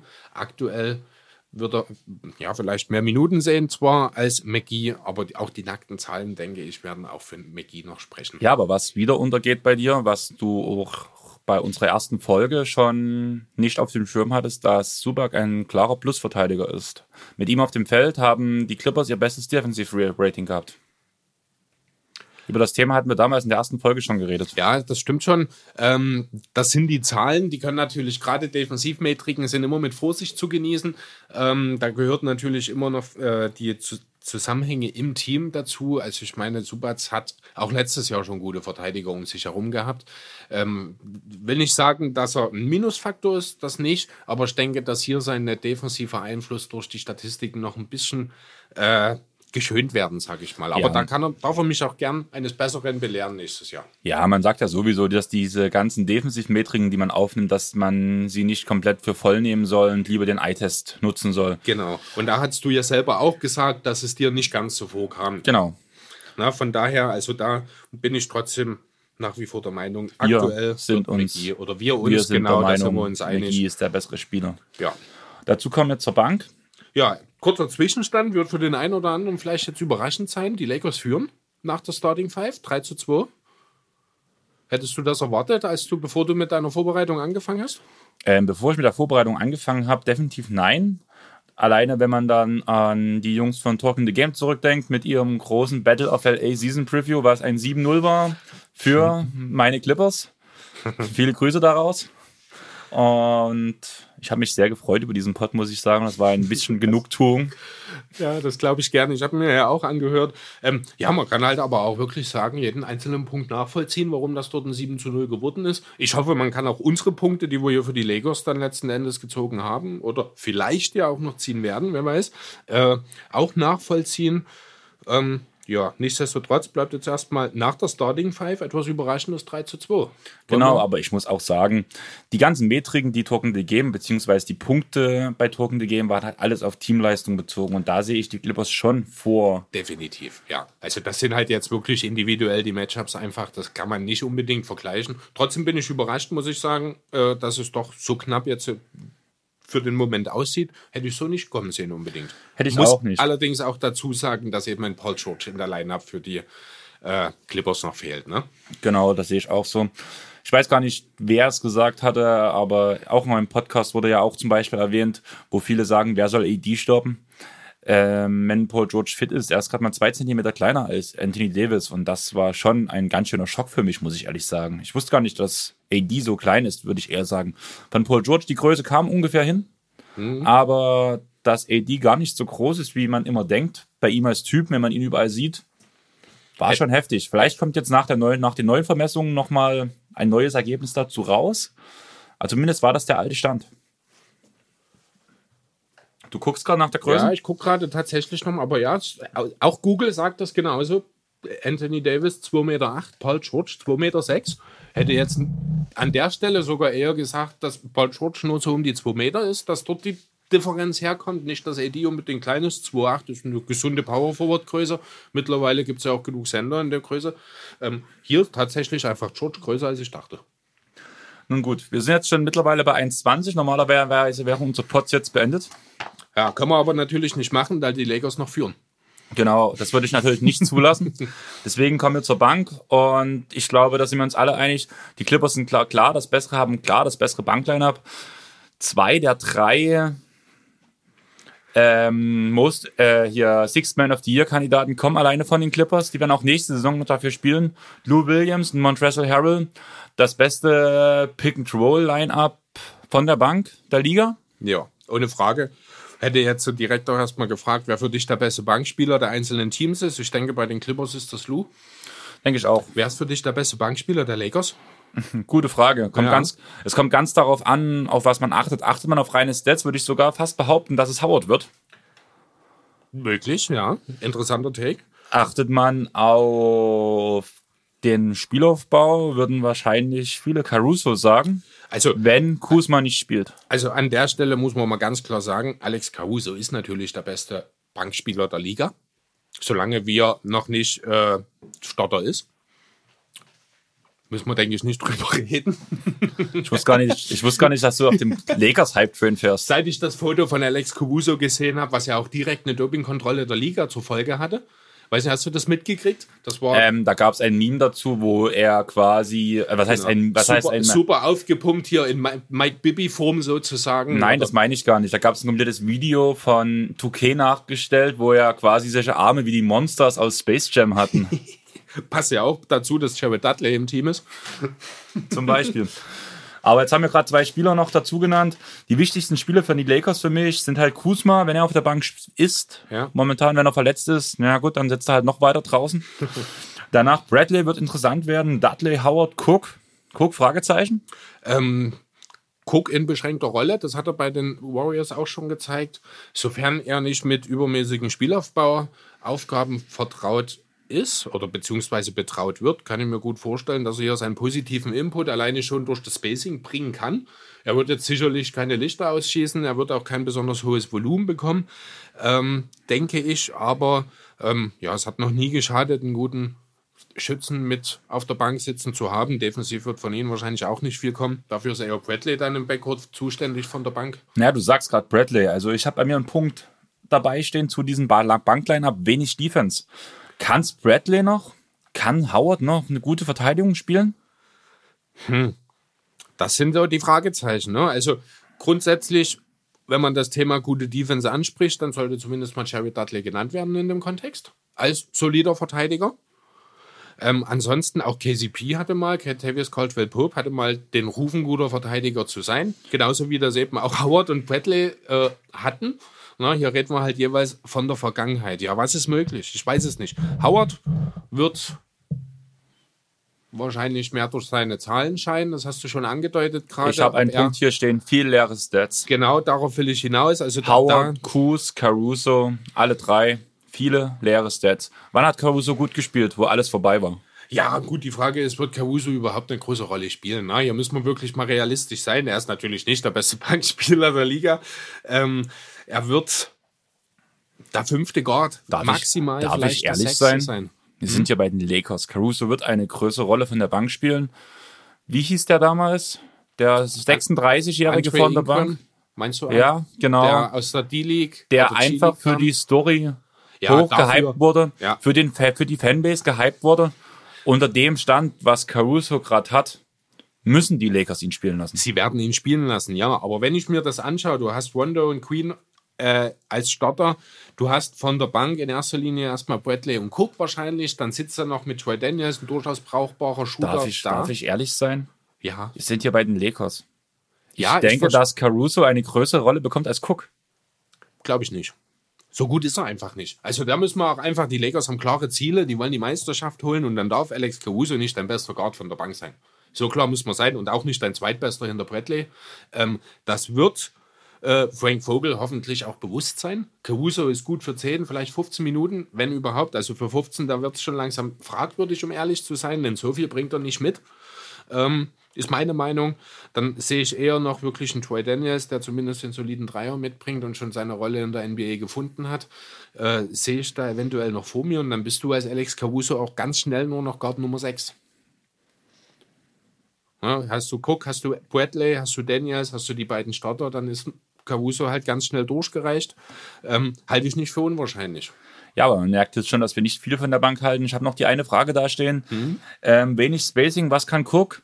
Ähm, ja, Cook kann den ein oder anderen Dreier einstreuen, hat aber auch in einer größeren Rolle bis jetzt nicht überzeugen können. Bradley war auch mal ein guter Spacer. Naja, ob er das noch kann? Oh, ich glaube, der Dreier fiel in Memphis noch ganz gut. Ja, in in Memphis auch. Ja, aber das war auch leere Stats. Da ging es um nichts. Ja, aber die Dreierquote an sich ist ja grundsätzlich erstmal nicht leer. Wir reden ja aber gerade, wir reden ja zum Beispiel gerade von, von der letzten Saison.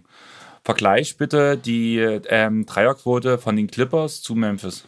Bei den Clippers waren es gerade so 33,7, ja. In Memphis hat er dann 38 getroffen. Das ist aber auch, wenn man so guckt, er hatte halt ein richtiges Down-Year.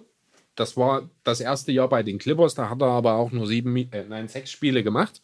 Ansonsten, wenn du dir die Quoten anschaust, bei den Pistons waren es 38, die Jahre bei den Celtics 39, 36, 35, 39. Dann war da das absolute Down-Year mit 31 dabei. Sein zweites Celtics-Jahr, da sind wir jetzt also schon bei 2011, waren es sogar 40.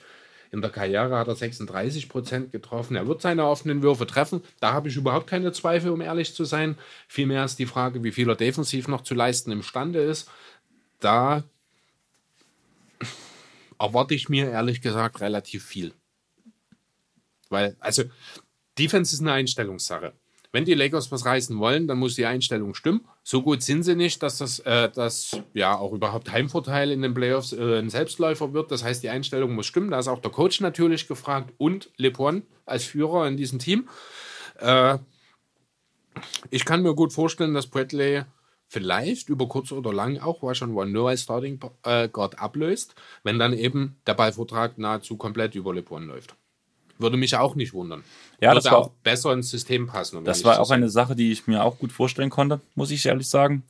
Wo halt es davon abkommt, wo man halt sagen muss, ähm, macht jetzt Cardwell Pope zum Beispiel, der auch ein guter Guardverteidiger ist, spielt er wieder auf seiner alten Form, spielt Bradley wieder auf seiner alten Form, spielt Howard wieder auf seiner alten Form. Das können wir so viel bei ihnen sagen. Wenn wir jetzt zu den Clippers rübergehen, habe ich jetzt als wichtige Spieler Green, Harrell, Williams als die drei wichtigsten, sage ich mal so. Ja, ich würde tatsächlich sogar Watney McCruder hier noch mit hinzufügen. Einfach deswegen, weil halt durch den George-Ausfall er auch äh, auf dem Flügel eine Position hochrückt, sozusagen. McCruder steht bei mir auch noch auf dem Zettel. Außerdem, ja, Preseason wieder mal, Wasken Robinson und vor allem Man. Ja. Auch er spielt eine super Saison bis jetzt, also eine super Preseason. Habe halt noch ähm, dazu geschrieben, hast deine Punkte Williams und Terrell. Bei den meisten Teams werden sie Starter. Was hältst du von diesem Take? Ja, bei den meisten, bei vielen auf jeden Fall. Wenn du dir allerdings anschaust, gerade die Point Guard-Situation ist ja bei so ziemlich jedem Team, das relevant spielen will, schon sehr, sehr gut besetzt, mit Ausnahme von den Lakers. Äh, Ja, aber wenn du daher- jetzt zurückdenkst, wo er bei den Lakers war, war ein Shooting Guard. Bei Houston war er ein Shooting Guard. Bei den Clippers ist er ein Shooting Guard. Aber er spielt die Rolle des Point Guards. Er spielt hat, wie ein er, Point hat- er Guard. spielt neben einem Point Guard, aber er ist der prima, primäre Ballhändler von der Bank. Also da müssen wir nicht drüber diskutieren. Das ist halt dieses Thema positionsloser Basketball. Ähm, eigentlich ist es Quatsch, dass wir überhaupt noch über die Position, wie, äh, über die klassischen reden. Eigentlich müsste man mehr über Sozusagen, Ballhändler, Flügel sozusagen, und sozusagen ist es Quatsch, dass wir jetzt eigentlich die ganzen Positionen gegeneinander aufgewogen haben. Eigentlich schon. Andererseits spielen nun mal 5 gegen 5 und es ergeben sich daraus Matchups. Also macht es auch wieder irgendwie Sinn. Äh, nur die Bezeichnung der einzelnen Positionen, die ist halt mittlerweile ein Stück weit veraltet. Äh, Lou Williams ist ein Guard, ist ein Ballhändler, so kann man das letzten Endes sagen. Harrell ist ein Big Man. Ähm, ja, natürlich hätten beide durchaus ihren Case in vielen Teams auch zu starten. Äh, allerdings nur zusammen, muss ich an der Stelle mal sagen. Na, die beiden haben jetzt natürlich gemeinsam diese Chemie aufgebaut. Wie das dann wieder mit anderen Spielertypen läuft, ist dann natürlich auch wieder eine Frage, die in den Stern steht. Genau, du sagst gerade, ähm, Williams und Terrell zusammen. Das primäre Ziel von den beiden ist, da, ist das Pick and Roll. Genau, kurzer Einwurf noch dazu. Wenn du beide starten lassen würdest, hättest du natürlich defensiv ein Problem. Definitiv. Das möchte ich noch erwähnen. Ähm, jetzt hast du wieder aus dem Konzept gebracht. Ja, die Pick and Roll Offense hat letztes Jahr schon sehr gut funktioniert. Mhm. Und jetzt hast du nochmal zwei, zwei Spieler verlängert. Mit Rodney McRuder auf die Karriere gesehen 35 Prozent. Ich glaube, letzte Saison 33, wenn ich mich nicht ganz täusche. Ich suche es kurz nach. Und mit Jamaica Green auf die Karriere 36 Prozent und letzte Saison 41 Prozent. Die beiden bringen viel Spacing, deswegen finde ich es auch gut, damals deinen Einwurf zu bringen, dass Subac als Starter ist. Wir hatten ja auch über variable Lineups geredet, wo zum Beispiel auch Jamaica Green definitiv ein Case macht, ein Starter zu sein bei den Clippers, mhm. aber einfach für die Bank quasi mit Green das besser funktionieren würde. Ja, wertvoller einfach dann von der Bank ist. McCuder letztes Jahr 35,1 Prozent von draußen, 2017, 18 für die Heat sogar fast 43 Prozent. Also hier kann man auch durchaus von einem mittlerweile sehr brauchbaren Shooter sprechen. Genau. Danach, was eigentlich die Bank am meisten ausmacht, was man vor allem in der Form von Harrell extrem sagen kann, ein extremer Energizer, ein extremer Motor, ein extremer Hustle-Player. Er wirft sich in jeden Ball, er versucht alles für sein Team, was man an seiner Körpersprache 100% durchsetzen kann. Das sieht man auch bei McCruder. Auch Lou Williams ist so ein Typ dafür. Ja, gut. Äh, Williams nimmt sich natürlich defensiv ein bisschen raus. Das denke ich, kann er sich auch leisten, sollte er vielleicht auch tun oder beziehungsweise musste er in den letzten Jahren auch tun, weil er offensiv zu viel Verantwortung tragen musste, als dass er das eben defensiv auch noch alles leisten kann. Ähm, zwar muss er jetzt nicht mehr so viel Verantwortung tragen, aber er wird sicherlich auch kein Plusverteidiger mehr. Ähm, von daher, ja, trotzdem denke ich. Ach so, was so genau zum Thema Herbel und Energy. Ähm, auch Michael Queen ist ja so ein Typ der Energie bringt. Ne? Also da muss man wirklich sagen, also ich bin total neidisch auf die Bank der Clippers, ähm, um hier vielleicht einfach mal jetzt ein bisschen den Bogen zu spannen. Bogen zu spannen, genau. Ähm, für mich geht der Punkt hier auch ganz klar an die Clippers. Ich glaube, deutlicher habe ich nur den Punkt von LeBron gegen Mo Harkless vergeben in diesem Matchup. Ich denke, ich muss dich nicht fragen, für wen du hier den Bankpunkt gegeben hast. Nein, Clippers gehen nach vorne. Und damit haben wir das 3-3 und kommen zum letzten Punkt, dem Coach. Und auch, ich glaube, mein Frank Vogel gegen Coach Doc Riversit ist es auch ein klares Ding. Ähm, Vogel lange kein Head Coach gewesen, hatte sich vor allem in Indiana bei Orlando Vogel als letztes. Genau, aber das vor zwei Jahren. Ist das so lange her? Zwei oder drei Jahre ist das jetzt her. Ähm, ich rede einfach mal weiter. Du kannst mich sonst ja korrigieren, wenn es nicht mehr passt. Ähm, Vogel zählt vor allem als Defensivcoach für diese bösen Spieler, sage ich mal so. Ein Jahr hat er ausgesetzt. Also ein Jahr bloß? 16 bis 18, zwei Jahre war er in Orlando. Jetzt war er das Jahr ohne Tätigkeit. Also ein Jahr hat er ausgesetzt. Davor okay. war er ja bei den Pacers. Das ging er direkt über quasi von den Pacers zu den Magic. Also ist nur das eine Jahr. Okay, ja gut. Aber auf jeden Fall finde ich einfach das Spielermaterial, was er hatte, zumindest in Indiana, wo er seine erfolgreichen Zeiten gehabt hat, mit diesen, man könnte es fast mit den Bad Boys Pistons bezeichnen, so ein bisschen in die Richtung bin ich der Meinung. Auch wenn nicht der jeweilige Erfolg da war, zumal man auch einen extremen Superstar hatte mit Lance Stevenson. ja. Oder Paul George, eher besser gesagt. Und ja, diese Typen hat er einfach nicht mehr. Und ich finde, sein Coaching-Stil passt nicht auf den Kader der Lakers. Dazu kommt noch diese Sache halt mit Jason Kidd, der ja eigentlich auch als Head Coach gehandelt wurde, jetzt diese beiden zusammen. Ja. Ist, soll er Jason Kidd anlernen? Soll er das ganze System wird mit dem Coaching-Staff ist für mich nicht rund, funktioniert nicht zusammen. Ist wahrscheinlich auch der Grund, warum Tai Lu als Assistant Coach lieber zu den Clippers gegangen ist als zu den Lakers.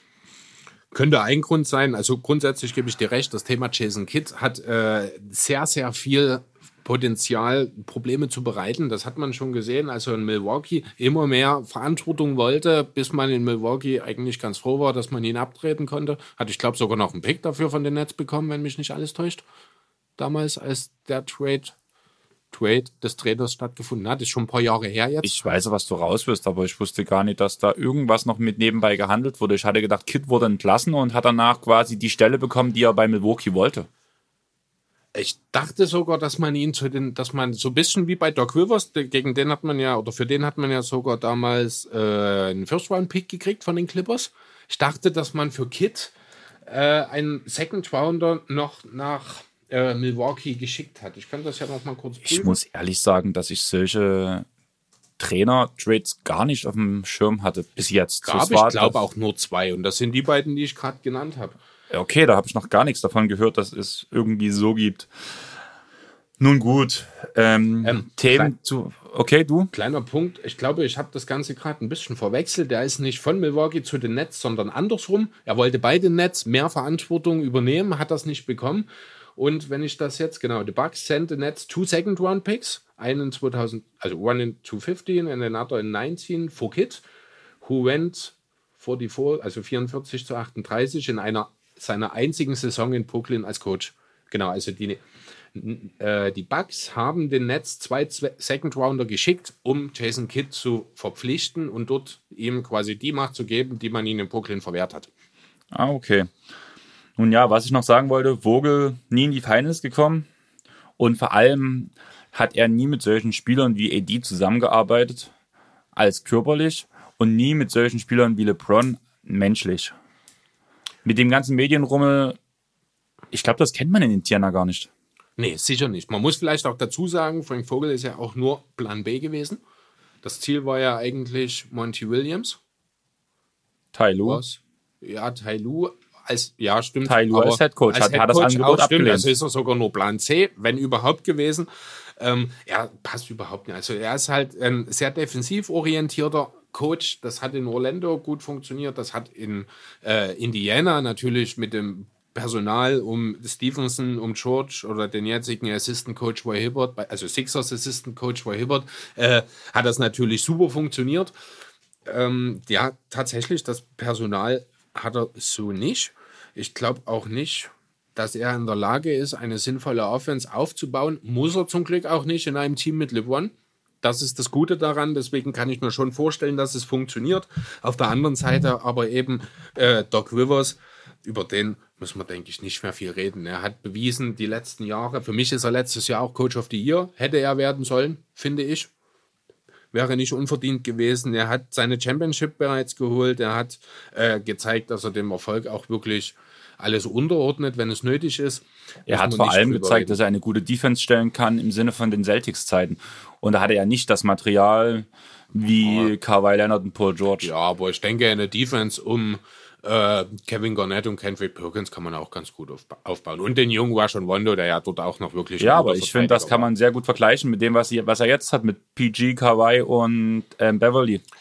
Ja, also müssen wir nicht drüber reden. Also was der aus dieser Defensive machen wird, äh, da wird mir auch ein bisschen unwohl, muss ich sagen. Wird wohl für die zweitbeste Defense der Liga reichen.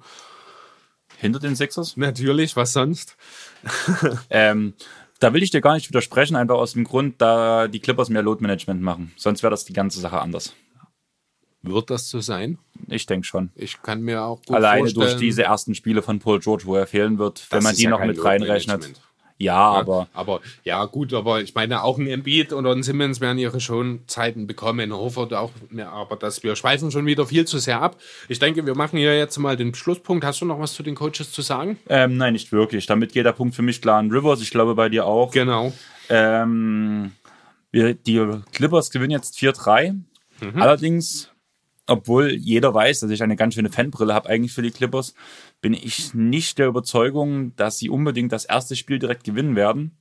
Einfach weil ich denke, dass LeBron wütend aus der Offseason kommen wird, einfach weil er zum ersten Mal die Playoffs verpasst hat. Wenn man seine Vorbereitungen auf Instagram und so weiter verfolgt hat, hat man gesehen, wie er an sich arbeitet, was er geschafft hat.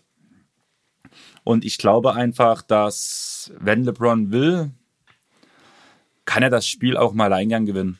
Einfach weil Kawhi nicht so diesen Willen jetzt haben muss, wie es LeBron hat, um etwas zu beweisen. Mhm. Kawhi hat es in seinen letzten, in seinen letzten sieben, sieben, nein, keine sieben Spiele, in den letzten fünf Spielen, obwohl man auch sieben Spiele sagen kann, weil da war noch so eine Sixer-Serie dabei zum Beispiel. Kann ich mich gar nicht mehr dran erinnern. Ist da was gewesen?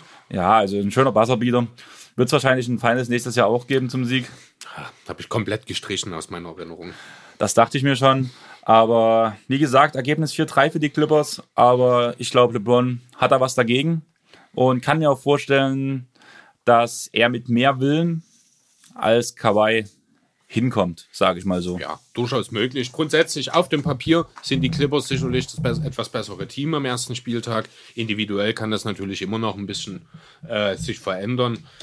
Kann so oder so ausgehen. Das kann man übrigens zu beiden Spielen sagen. Es kann natürlich auch genauso gut sein, dass die Pelicans um Williamson und Co. direkt von Beginn an zeigen wollen, was sie können. Und ganz besonders auch den Raptors einfach mal ihre Ringparty versauen wollen. Das kann ich mir ganz gut vorstellen. Ähm, wir kommen jetzt zum letzten Punkt. Unseren Fantasy Draft. Genau. Oder willst du noch was sagen? Nee, also ich werde dazu auch, was die Matchups angeht, soweit durch. Meine Frage jetzt an dich. Ähm, wie wollen wir die ganze Fantasy Draft Sache angehen? Ähm, ich hatte ja schon mal im Vorfeld angedeutet, dass wir wahrscheinlich über Social Media zum Verständnis unsere Spieler mit, unsere Teams mit nochmal zeigen wollen. Äh, ja, wie wollen wir das machen? Ich will jetzt nicht so ganz hundertprozentig im Detail durchgehen, einfach weil ich selber auch äh, da relativ entspannt rangegangen bin, ohne besonders mich vorzubereiten. Ähm, ich muss ehrlich sagen, ich würde bloß sagen, wir tun noch mal kurz jeder sein Team kurz vorstellen, vielleicht auch, auf was er sein Team ausgerichtet hat. Und danach hast du mir ja schon gesagt, dass du ein paar Fragen hattest zu ein paar Spielern, mhm. warum ich den gepickt habe und nicht den anderen. Ähnlich ist es bei mir zu deinen Picks. Auf die weiteren Picks würde ich gar nicht, gar nicht erst eingehen, nicht sagen, wer einen 5, 6, 7, 8 und so weiter gepickt hat. Man muss wissen, wir haben eine 12-Mann-Liga. Ähm, Chris war an, hat an Platz 10 gepickt, ich an Platz 11. Wir hatten einen. Ich habe an 8 gepickt. Warst du so weit vor mir? Ich war an 8, ja. Du hast gut. Ich war an Platz 11 und wir hatten eine Sneak Pick, sprich in der zweiten Runde durfte Platz 12 als erstes wieder picken. Genau, also umgekehrte Reihenfolge, damit das Ganze sich etwas ausgleicht hier. Genau. Ich würde jetzt einfach mal anfangen mit meinem Kader. Ähm, ich habe Kyrie Irving auf dem Point Guard, auf dem Shooting Guard Jimmy Butler, Mike Conley als Reserveguard, ähm, Jason Tatum auf dem Small Forward, John Collins auf dem Power Forward. Ähm, als Forward Ersatz habe ich Bam Adebayo, Stephen Adams und Bobby Portis auf dem Sender. Als Bankspieler habe ich ähm, Jonathan Isaac, Thomas Satoranski, Bojan Bogdanovic, Thaddeus Young und Landry Shamet. Ja, was wir vielleicht noch ganz kurz äh, mit dazu erwähnen sollten, das Ganze ist eine Yahoo Fantasy Liga gewesen. Ein paar von euch werden das System sicherlich schon kennen. Also es geht hier darum, es gibt zwölf Spieler, drei Bankspieler, die dann entsprechend äh, wahlweise für die einzelnen Spieltage reingenommen werden können. Also die letzten drei, Bogdanovic, Young und Shemet in deinem Fall, wären jetzt aktuell diejenigen, die keine Punkte liefern würden. Ähm, ja, kurz zu meinem Team. Also meine Guard meine beiden ersten Guards sozusagen sind Shrew Holiday und Bradley Beal. Joe Ingles ist hier der dritte dahinter. Auf den Forwards habe ich Tobias Harris, Blake Griffin und Jaron Jackson Jr. als Backup sozusagen. Meine beiden Centers sind Kantor und Valenciunas. Die beiden frei verfügbaren Picks habe ich Lonzo Ball und TJ One und die drei Bankpicks, also meine drei letzten Picks sozusagen, dann auch von Joe Harris, Dario Saric und Will Barton. Ähm, nun gut, gehen wir zur ersten Runde. Ich würde einfach bloß mal kurz erwähnen, dein erster Pick insgesamt overall war Bradley Beal. Genau. Willst du dazu noch was sagen? Du hast schon gesagt, du wolltest lieber Lillard haben. Ja, ich war mir unschlüssig, ob ich Lillard oder Beal nehmen soll, aber ein Pick vor mir ist dann Lillard weg gewesen. Von daher hat sich die Entscheidung relativ, ja, von selbst erledigt. Äh, interessant in erster Runde und auch Runde 2 war bei dir. Du hast dich ja zunächst für Irving und an der zweiten Runde, also an 11 und an 14 sozusagen. Nachdem äh, ja Bradley Beal weggeschnappt wurde, habe ich mich für Irving entschieden, ja. Ja, stimmt, genau. Und für Butler in der zweiten Runde war ich etwas überrascht, weil du zweimal Kawhi Leonard verschmäht hast. Ich denke einfach, dass sowohl Kyrie, weil er mit den Boston Celtics, äh, mit den Brooklyn Nets was beweisen muss mhm. im Vergleich zum letzten Jahr und auf jeden Fall Jimmy Butler als Arbeitertier auch viel spielen wird, während Kawhi sich schonen wird habe ich gegen das Lohnmanagement entschieden. Okay. Ähm, ja, was äh, vielleicht noch ganz kurz, was wir noch äh, mal ganz am Rande noch mal ganz kurz mit ansprechen sollten. Äh, die Taktik an sich. Ähm, also ich habe halt hauptsächlich geschaut äh, auf Spieler mit halbwegs soliden Quoten, die gleichzeitig aber auch möglichst vielseitig mit daherkommen. Ähm, einfach aufgrund des Systems in der Yahoo-Liga, da ja die einzelnen Statistiken dort matchupweise quasi gegenübergestellt werden. Ähm, deswegen war mir halt hier wichtig, wirklich vielseitig zu sein, Spieler zu äh, bringen, die sowohl in Rebounds als auch Assists, als auch in den ähm, anderen Statistiken, halt wie Blocks, Steals etc. relevant sind. Äh, gleichzeitig natürlich bestmögliche Quoten aufstellen. Das war so mein Gedanke, den ich äh, verfolgt habe. Wie war das bei dir? Ähm, mein Gedanke, wie ich meine Picks gesetzt habe, war abhängig von meiner von unserer letzten Fantasy-Saison, wo ich auf Platz 2 abgeschlossen habe wo im Finale quasi meine ganzen guten Spieler Load Management betrieben haben und ich deswegen extrem abgekackt habe. Also du hast also darauf geachtet, möglichst viele Spiele einfach zu absolvieren in deiner Liga. Möglichst viele Spiele und mhm. vor allem möglichst viele junge Spieler, die viel Spielzeit bekommen. Man kann alleine mit Steals, ähm, Dreier, Zweier, auch ohne die nötigen Quoten notfalls Spiele, Spieltage gewinnen. Ja, das stimmt. Und auf diesen Punkt habe ich abgesehen. Ich denke auch zum Beispiel, dass Leute wie bei mir die Aaron Fox. Ach nee, die Aaron Fox ist meine anderen das Fantasy war Liga. Liga. genau. War die Aaron Fox in meiner anderen Liga? Ja, die Aaron Fox ist in meiner anderen Liga. Okay, gut. Aber ich habe halt wirklich darauf geachtet, dass halt quasi viele Punkte entstehen. Bei okayen Quoten, zumindest von den Spielern. Und dass ich keine Teams dabei habe, die zum Beispiel total im Tabellenkeller liegen und dann zum Beispiel wie die Cavs mit Kevin Love danach am Ende Kevin Love sagt, ich habe Kopfschmerzen und ich spiele nie. Das war eins meiner Probleme letztes Jahr. und ja, das war halt das, der Großteil, worauf ich geachtet habe dieses Jahr. Mhm. Ich bin gespannt, wie diese Taktik funktioniert. Letzte Saison waren wir alle Rookies. Wir haben Schlüsse aus unseren Fehlern gezogen und werden sehen, wie diese Saison ausgeht. Aber du hast mich jetzt auf Kawaii angeschlossen, äh, angesprochen. Du hast ihn auch verschmäht für True Holiday. Ja, ist richtig. Das ist äh, zum einen einfach der Tatsache geschuldet, dass es True Holiday ist. Hat man vorhin schon, bin ein großer Fanboy von ihnen, habe sein, ja, den Holiday Train wahrscheinlich sogar selber gebaut.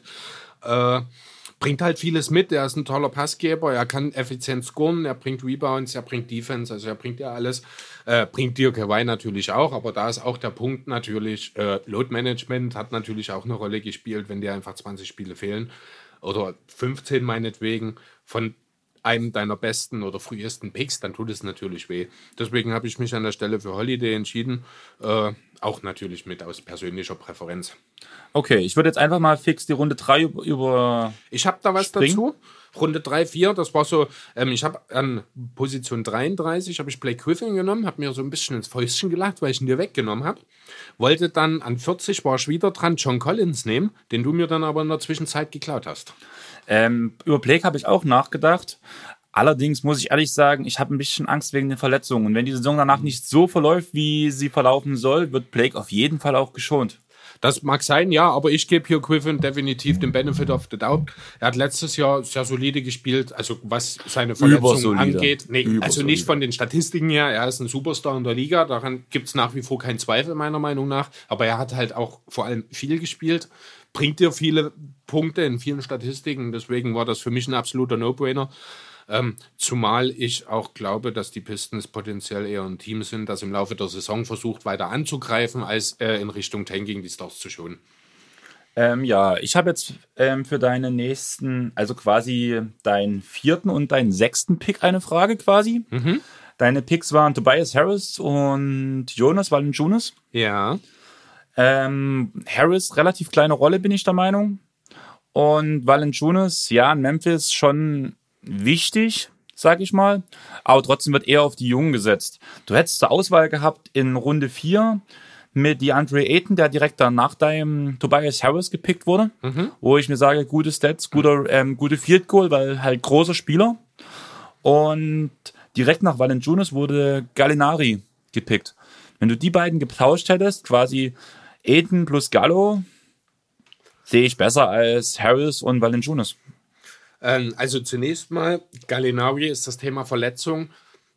mir doch zu heikel. Auch er, grundsätzlich hat er, was das angeht, äh, kommt er aus einer selben ähnlichen Situation wie Griffin. Er hat viel gespielt, er hat viel geleistet. Aber bei ihm habe ich dann doch noch ein bisschen mehr Zweifel, was die Gesundheit angeht und vor allem auch was die Rolle und das Team, in dem er die Saison beendet. Ähm, ja, dann ansonsten Valanciunas, hatte ich mir dazu nicht auch was aufgeschrieben? Nee. Spontan würde ich sagen, äh, wenn ich mich richtig erinnere, 16, irgendwas Punkte, glaube, zu ähm, 12 Boards, kann das gut sein? möglich. Also da bin ich auch, ja, da fahre ich eigentlich gut damit. Also das ist ein Punktelieferant, ohne Frage. Da wird Ja, aber ich in bin halt der Memphis- Meinung, dass halt Aiden da mehr. Das glaube ich noch gar nicht mal unbedingt. Äh, Aiden bin ich mir auch noch nicht sicher, was ich von ihm halten soll. Klar, er hat eine solide äh, äh, erste Saison gespielt, aber ich sehe jetzt bei ihm noch nicht den großen Sprung, dass er jetzt nächstes Jahr zu einem beispielsweise 20 und 10 Spieler wird. Das ist Valanciunas sicherlich auch nicht, aber er hat halt in Memphis auch äh, die Möglichkeiten, dort völlig frei unterm Korb zu agieren, weil die Jugend in erster Linie, klar wird äh, Triple J, den ich ja selber auch noch bei mir im Team habe, äh, ihn da unter dem Korb das eine oder andere Mal, ich sag mal, äh, ersetzen, beziehungsweise sich die beiden abwechseln, werden aber auch viel zusammenspielen, denke ich. Valanciunas ist einfach eine solide Punkteoption für mich, die Punkte bringt, die Rebounds bringt, bei guten Quoten, da habe ich, das war für mich ein No-Brainer, das sichere Pick an der Stelle. Tobias Harris habe ich genommen, zum einen natürlich, weil er ein Sixer ist, äh, bin ich auch ehrlich, ich wollte wenigstens einen im Team haben. Es ist, ich glaube, auch der einzige geblieben. Ja, ist tatsächlich mein einziger Sixer im Team. Ähm, auch hier wieder viele Punkte. Wahrscheinlich ganz effizient. Das hat letztes Jahr noch nicht so gut funktioniert, aber das lag halt auch daran, dass er in der Saison erst gekommen ist. Er kann einen Dreier treffen, er kann rebounden, kann auch mal den Pass spielen.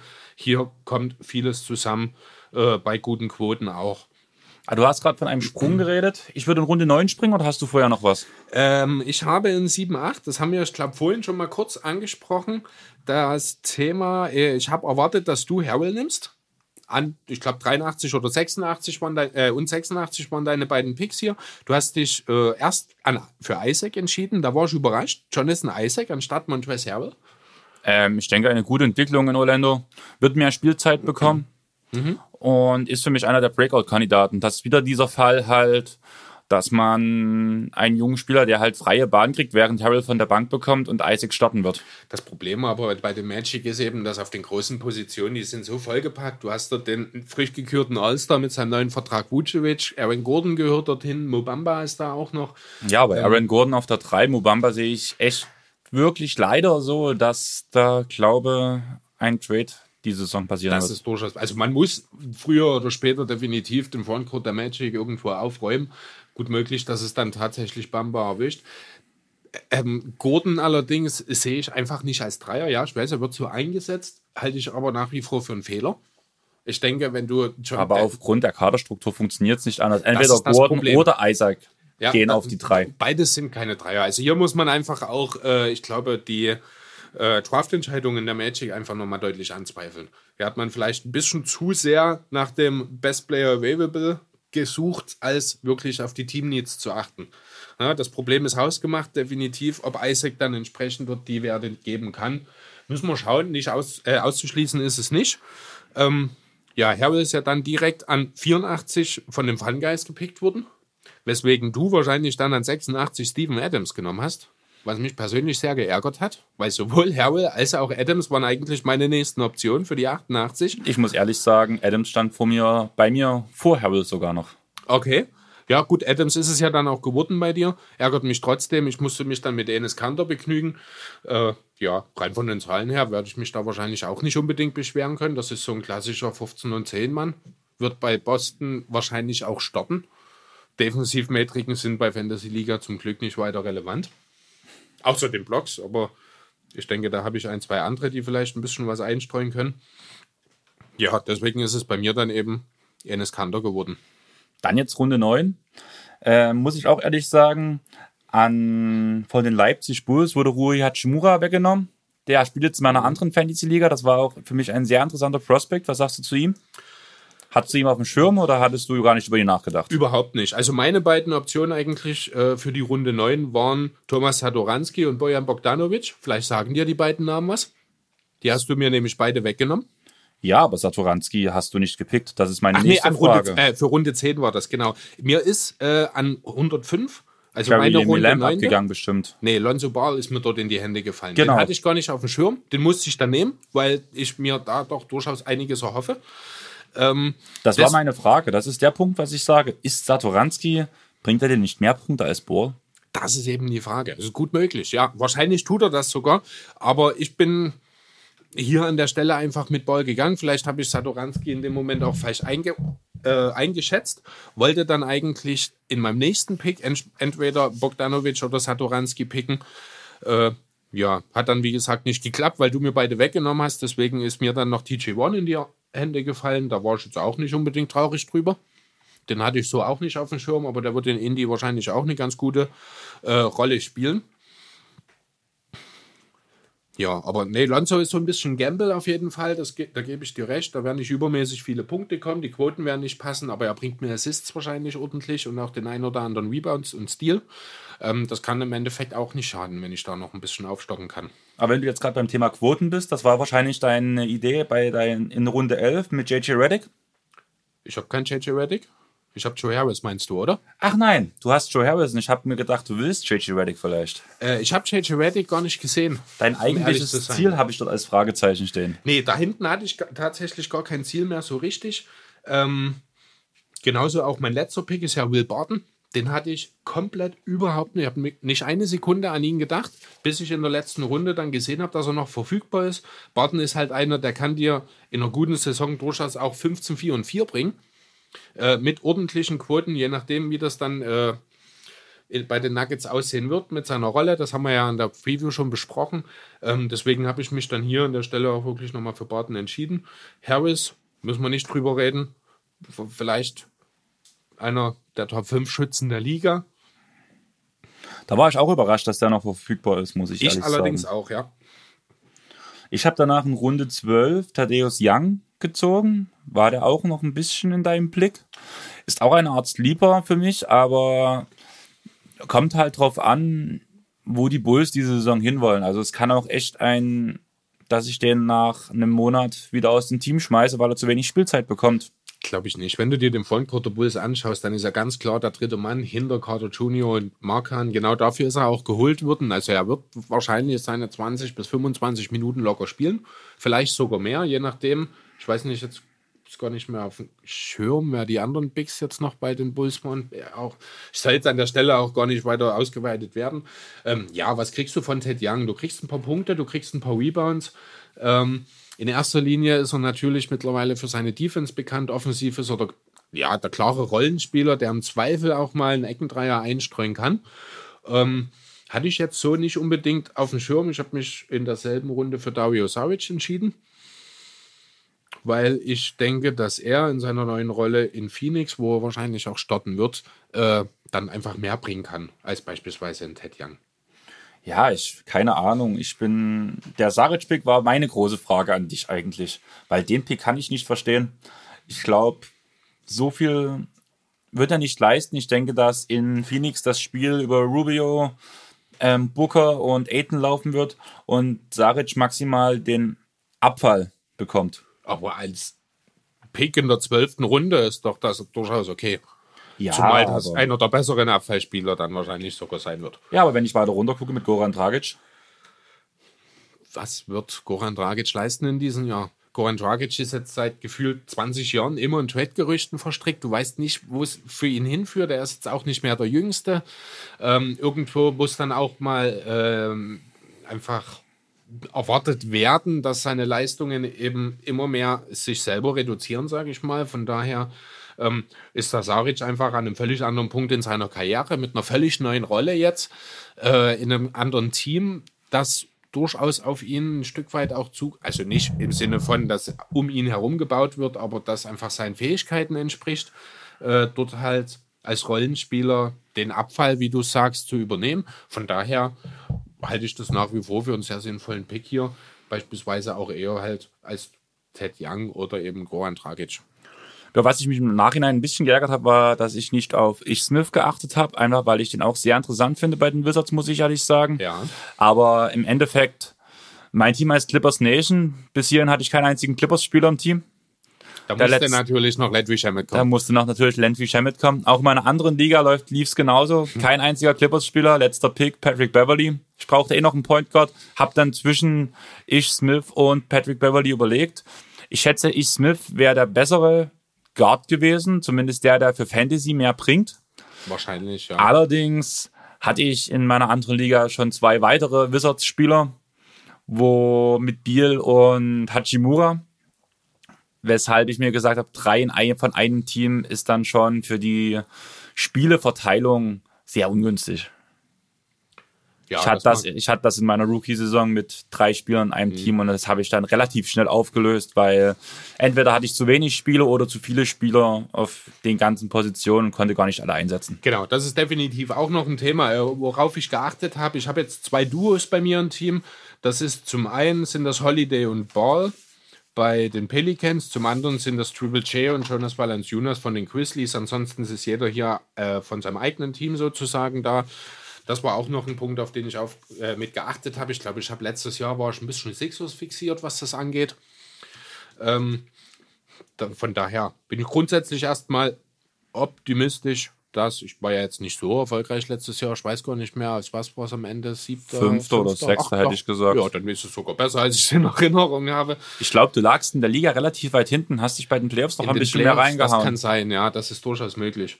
Ähm, ja, nee, also das war wie gesagt dann halt noch ein Punkt, auf den ich geachtet habe, dass sich das über die Teams verteilt.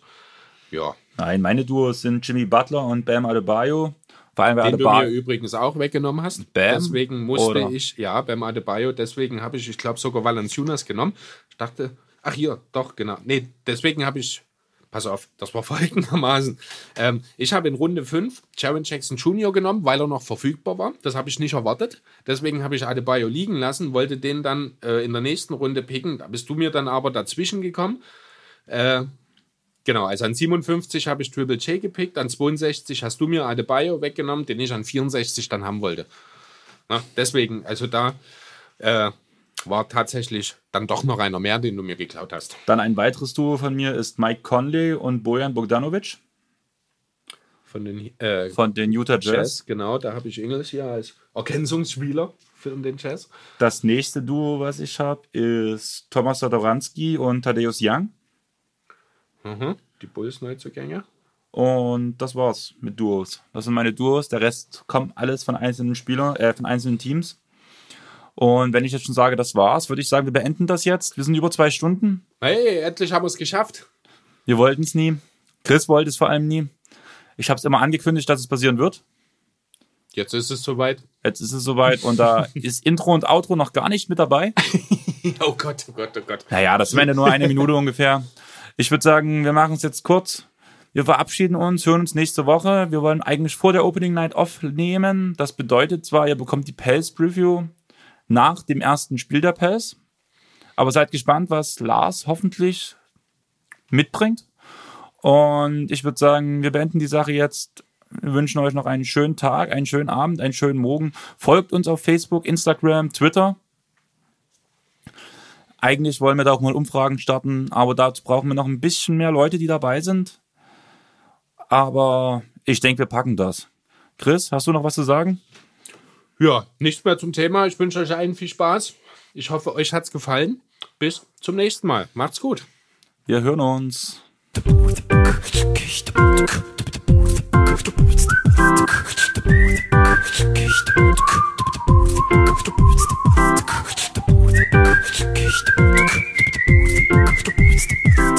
you.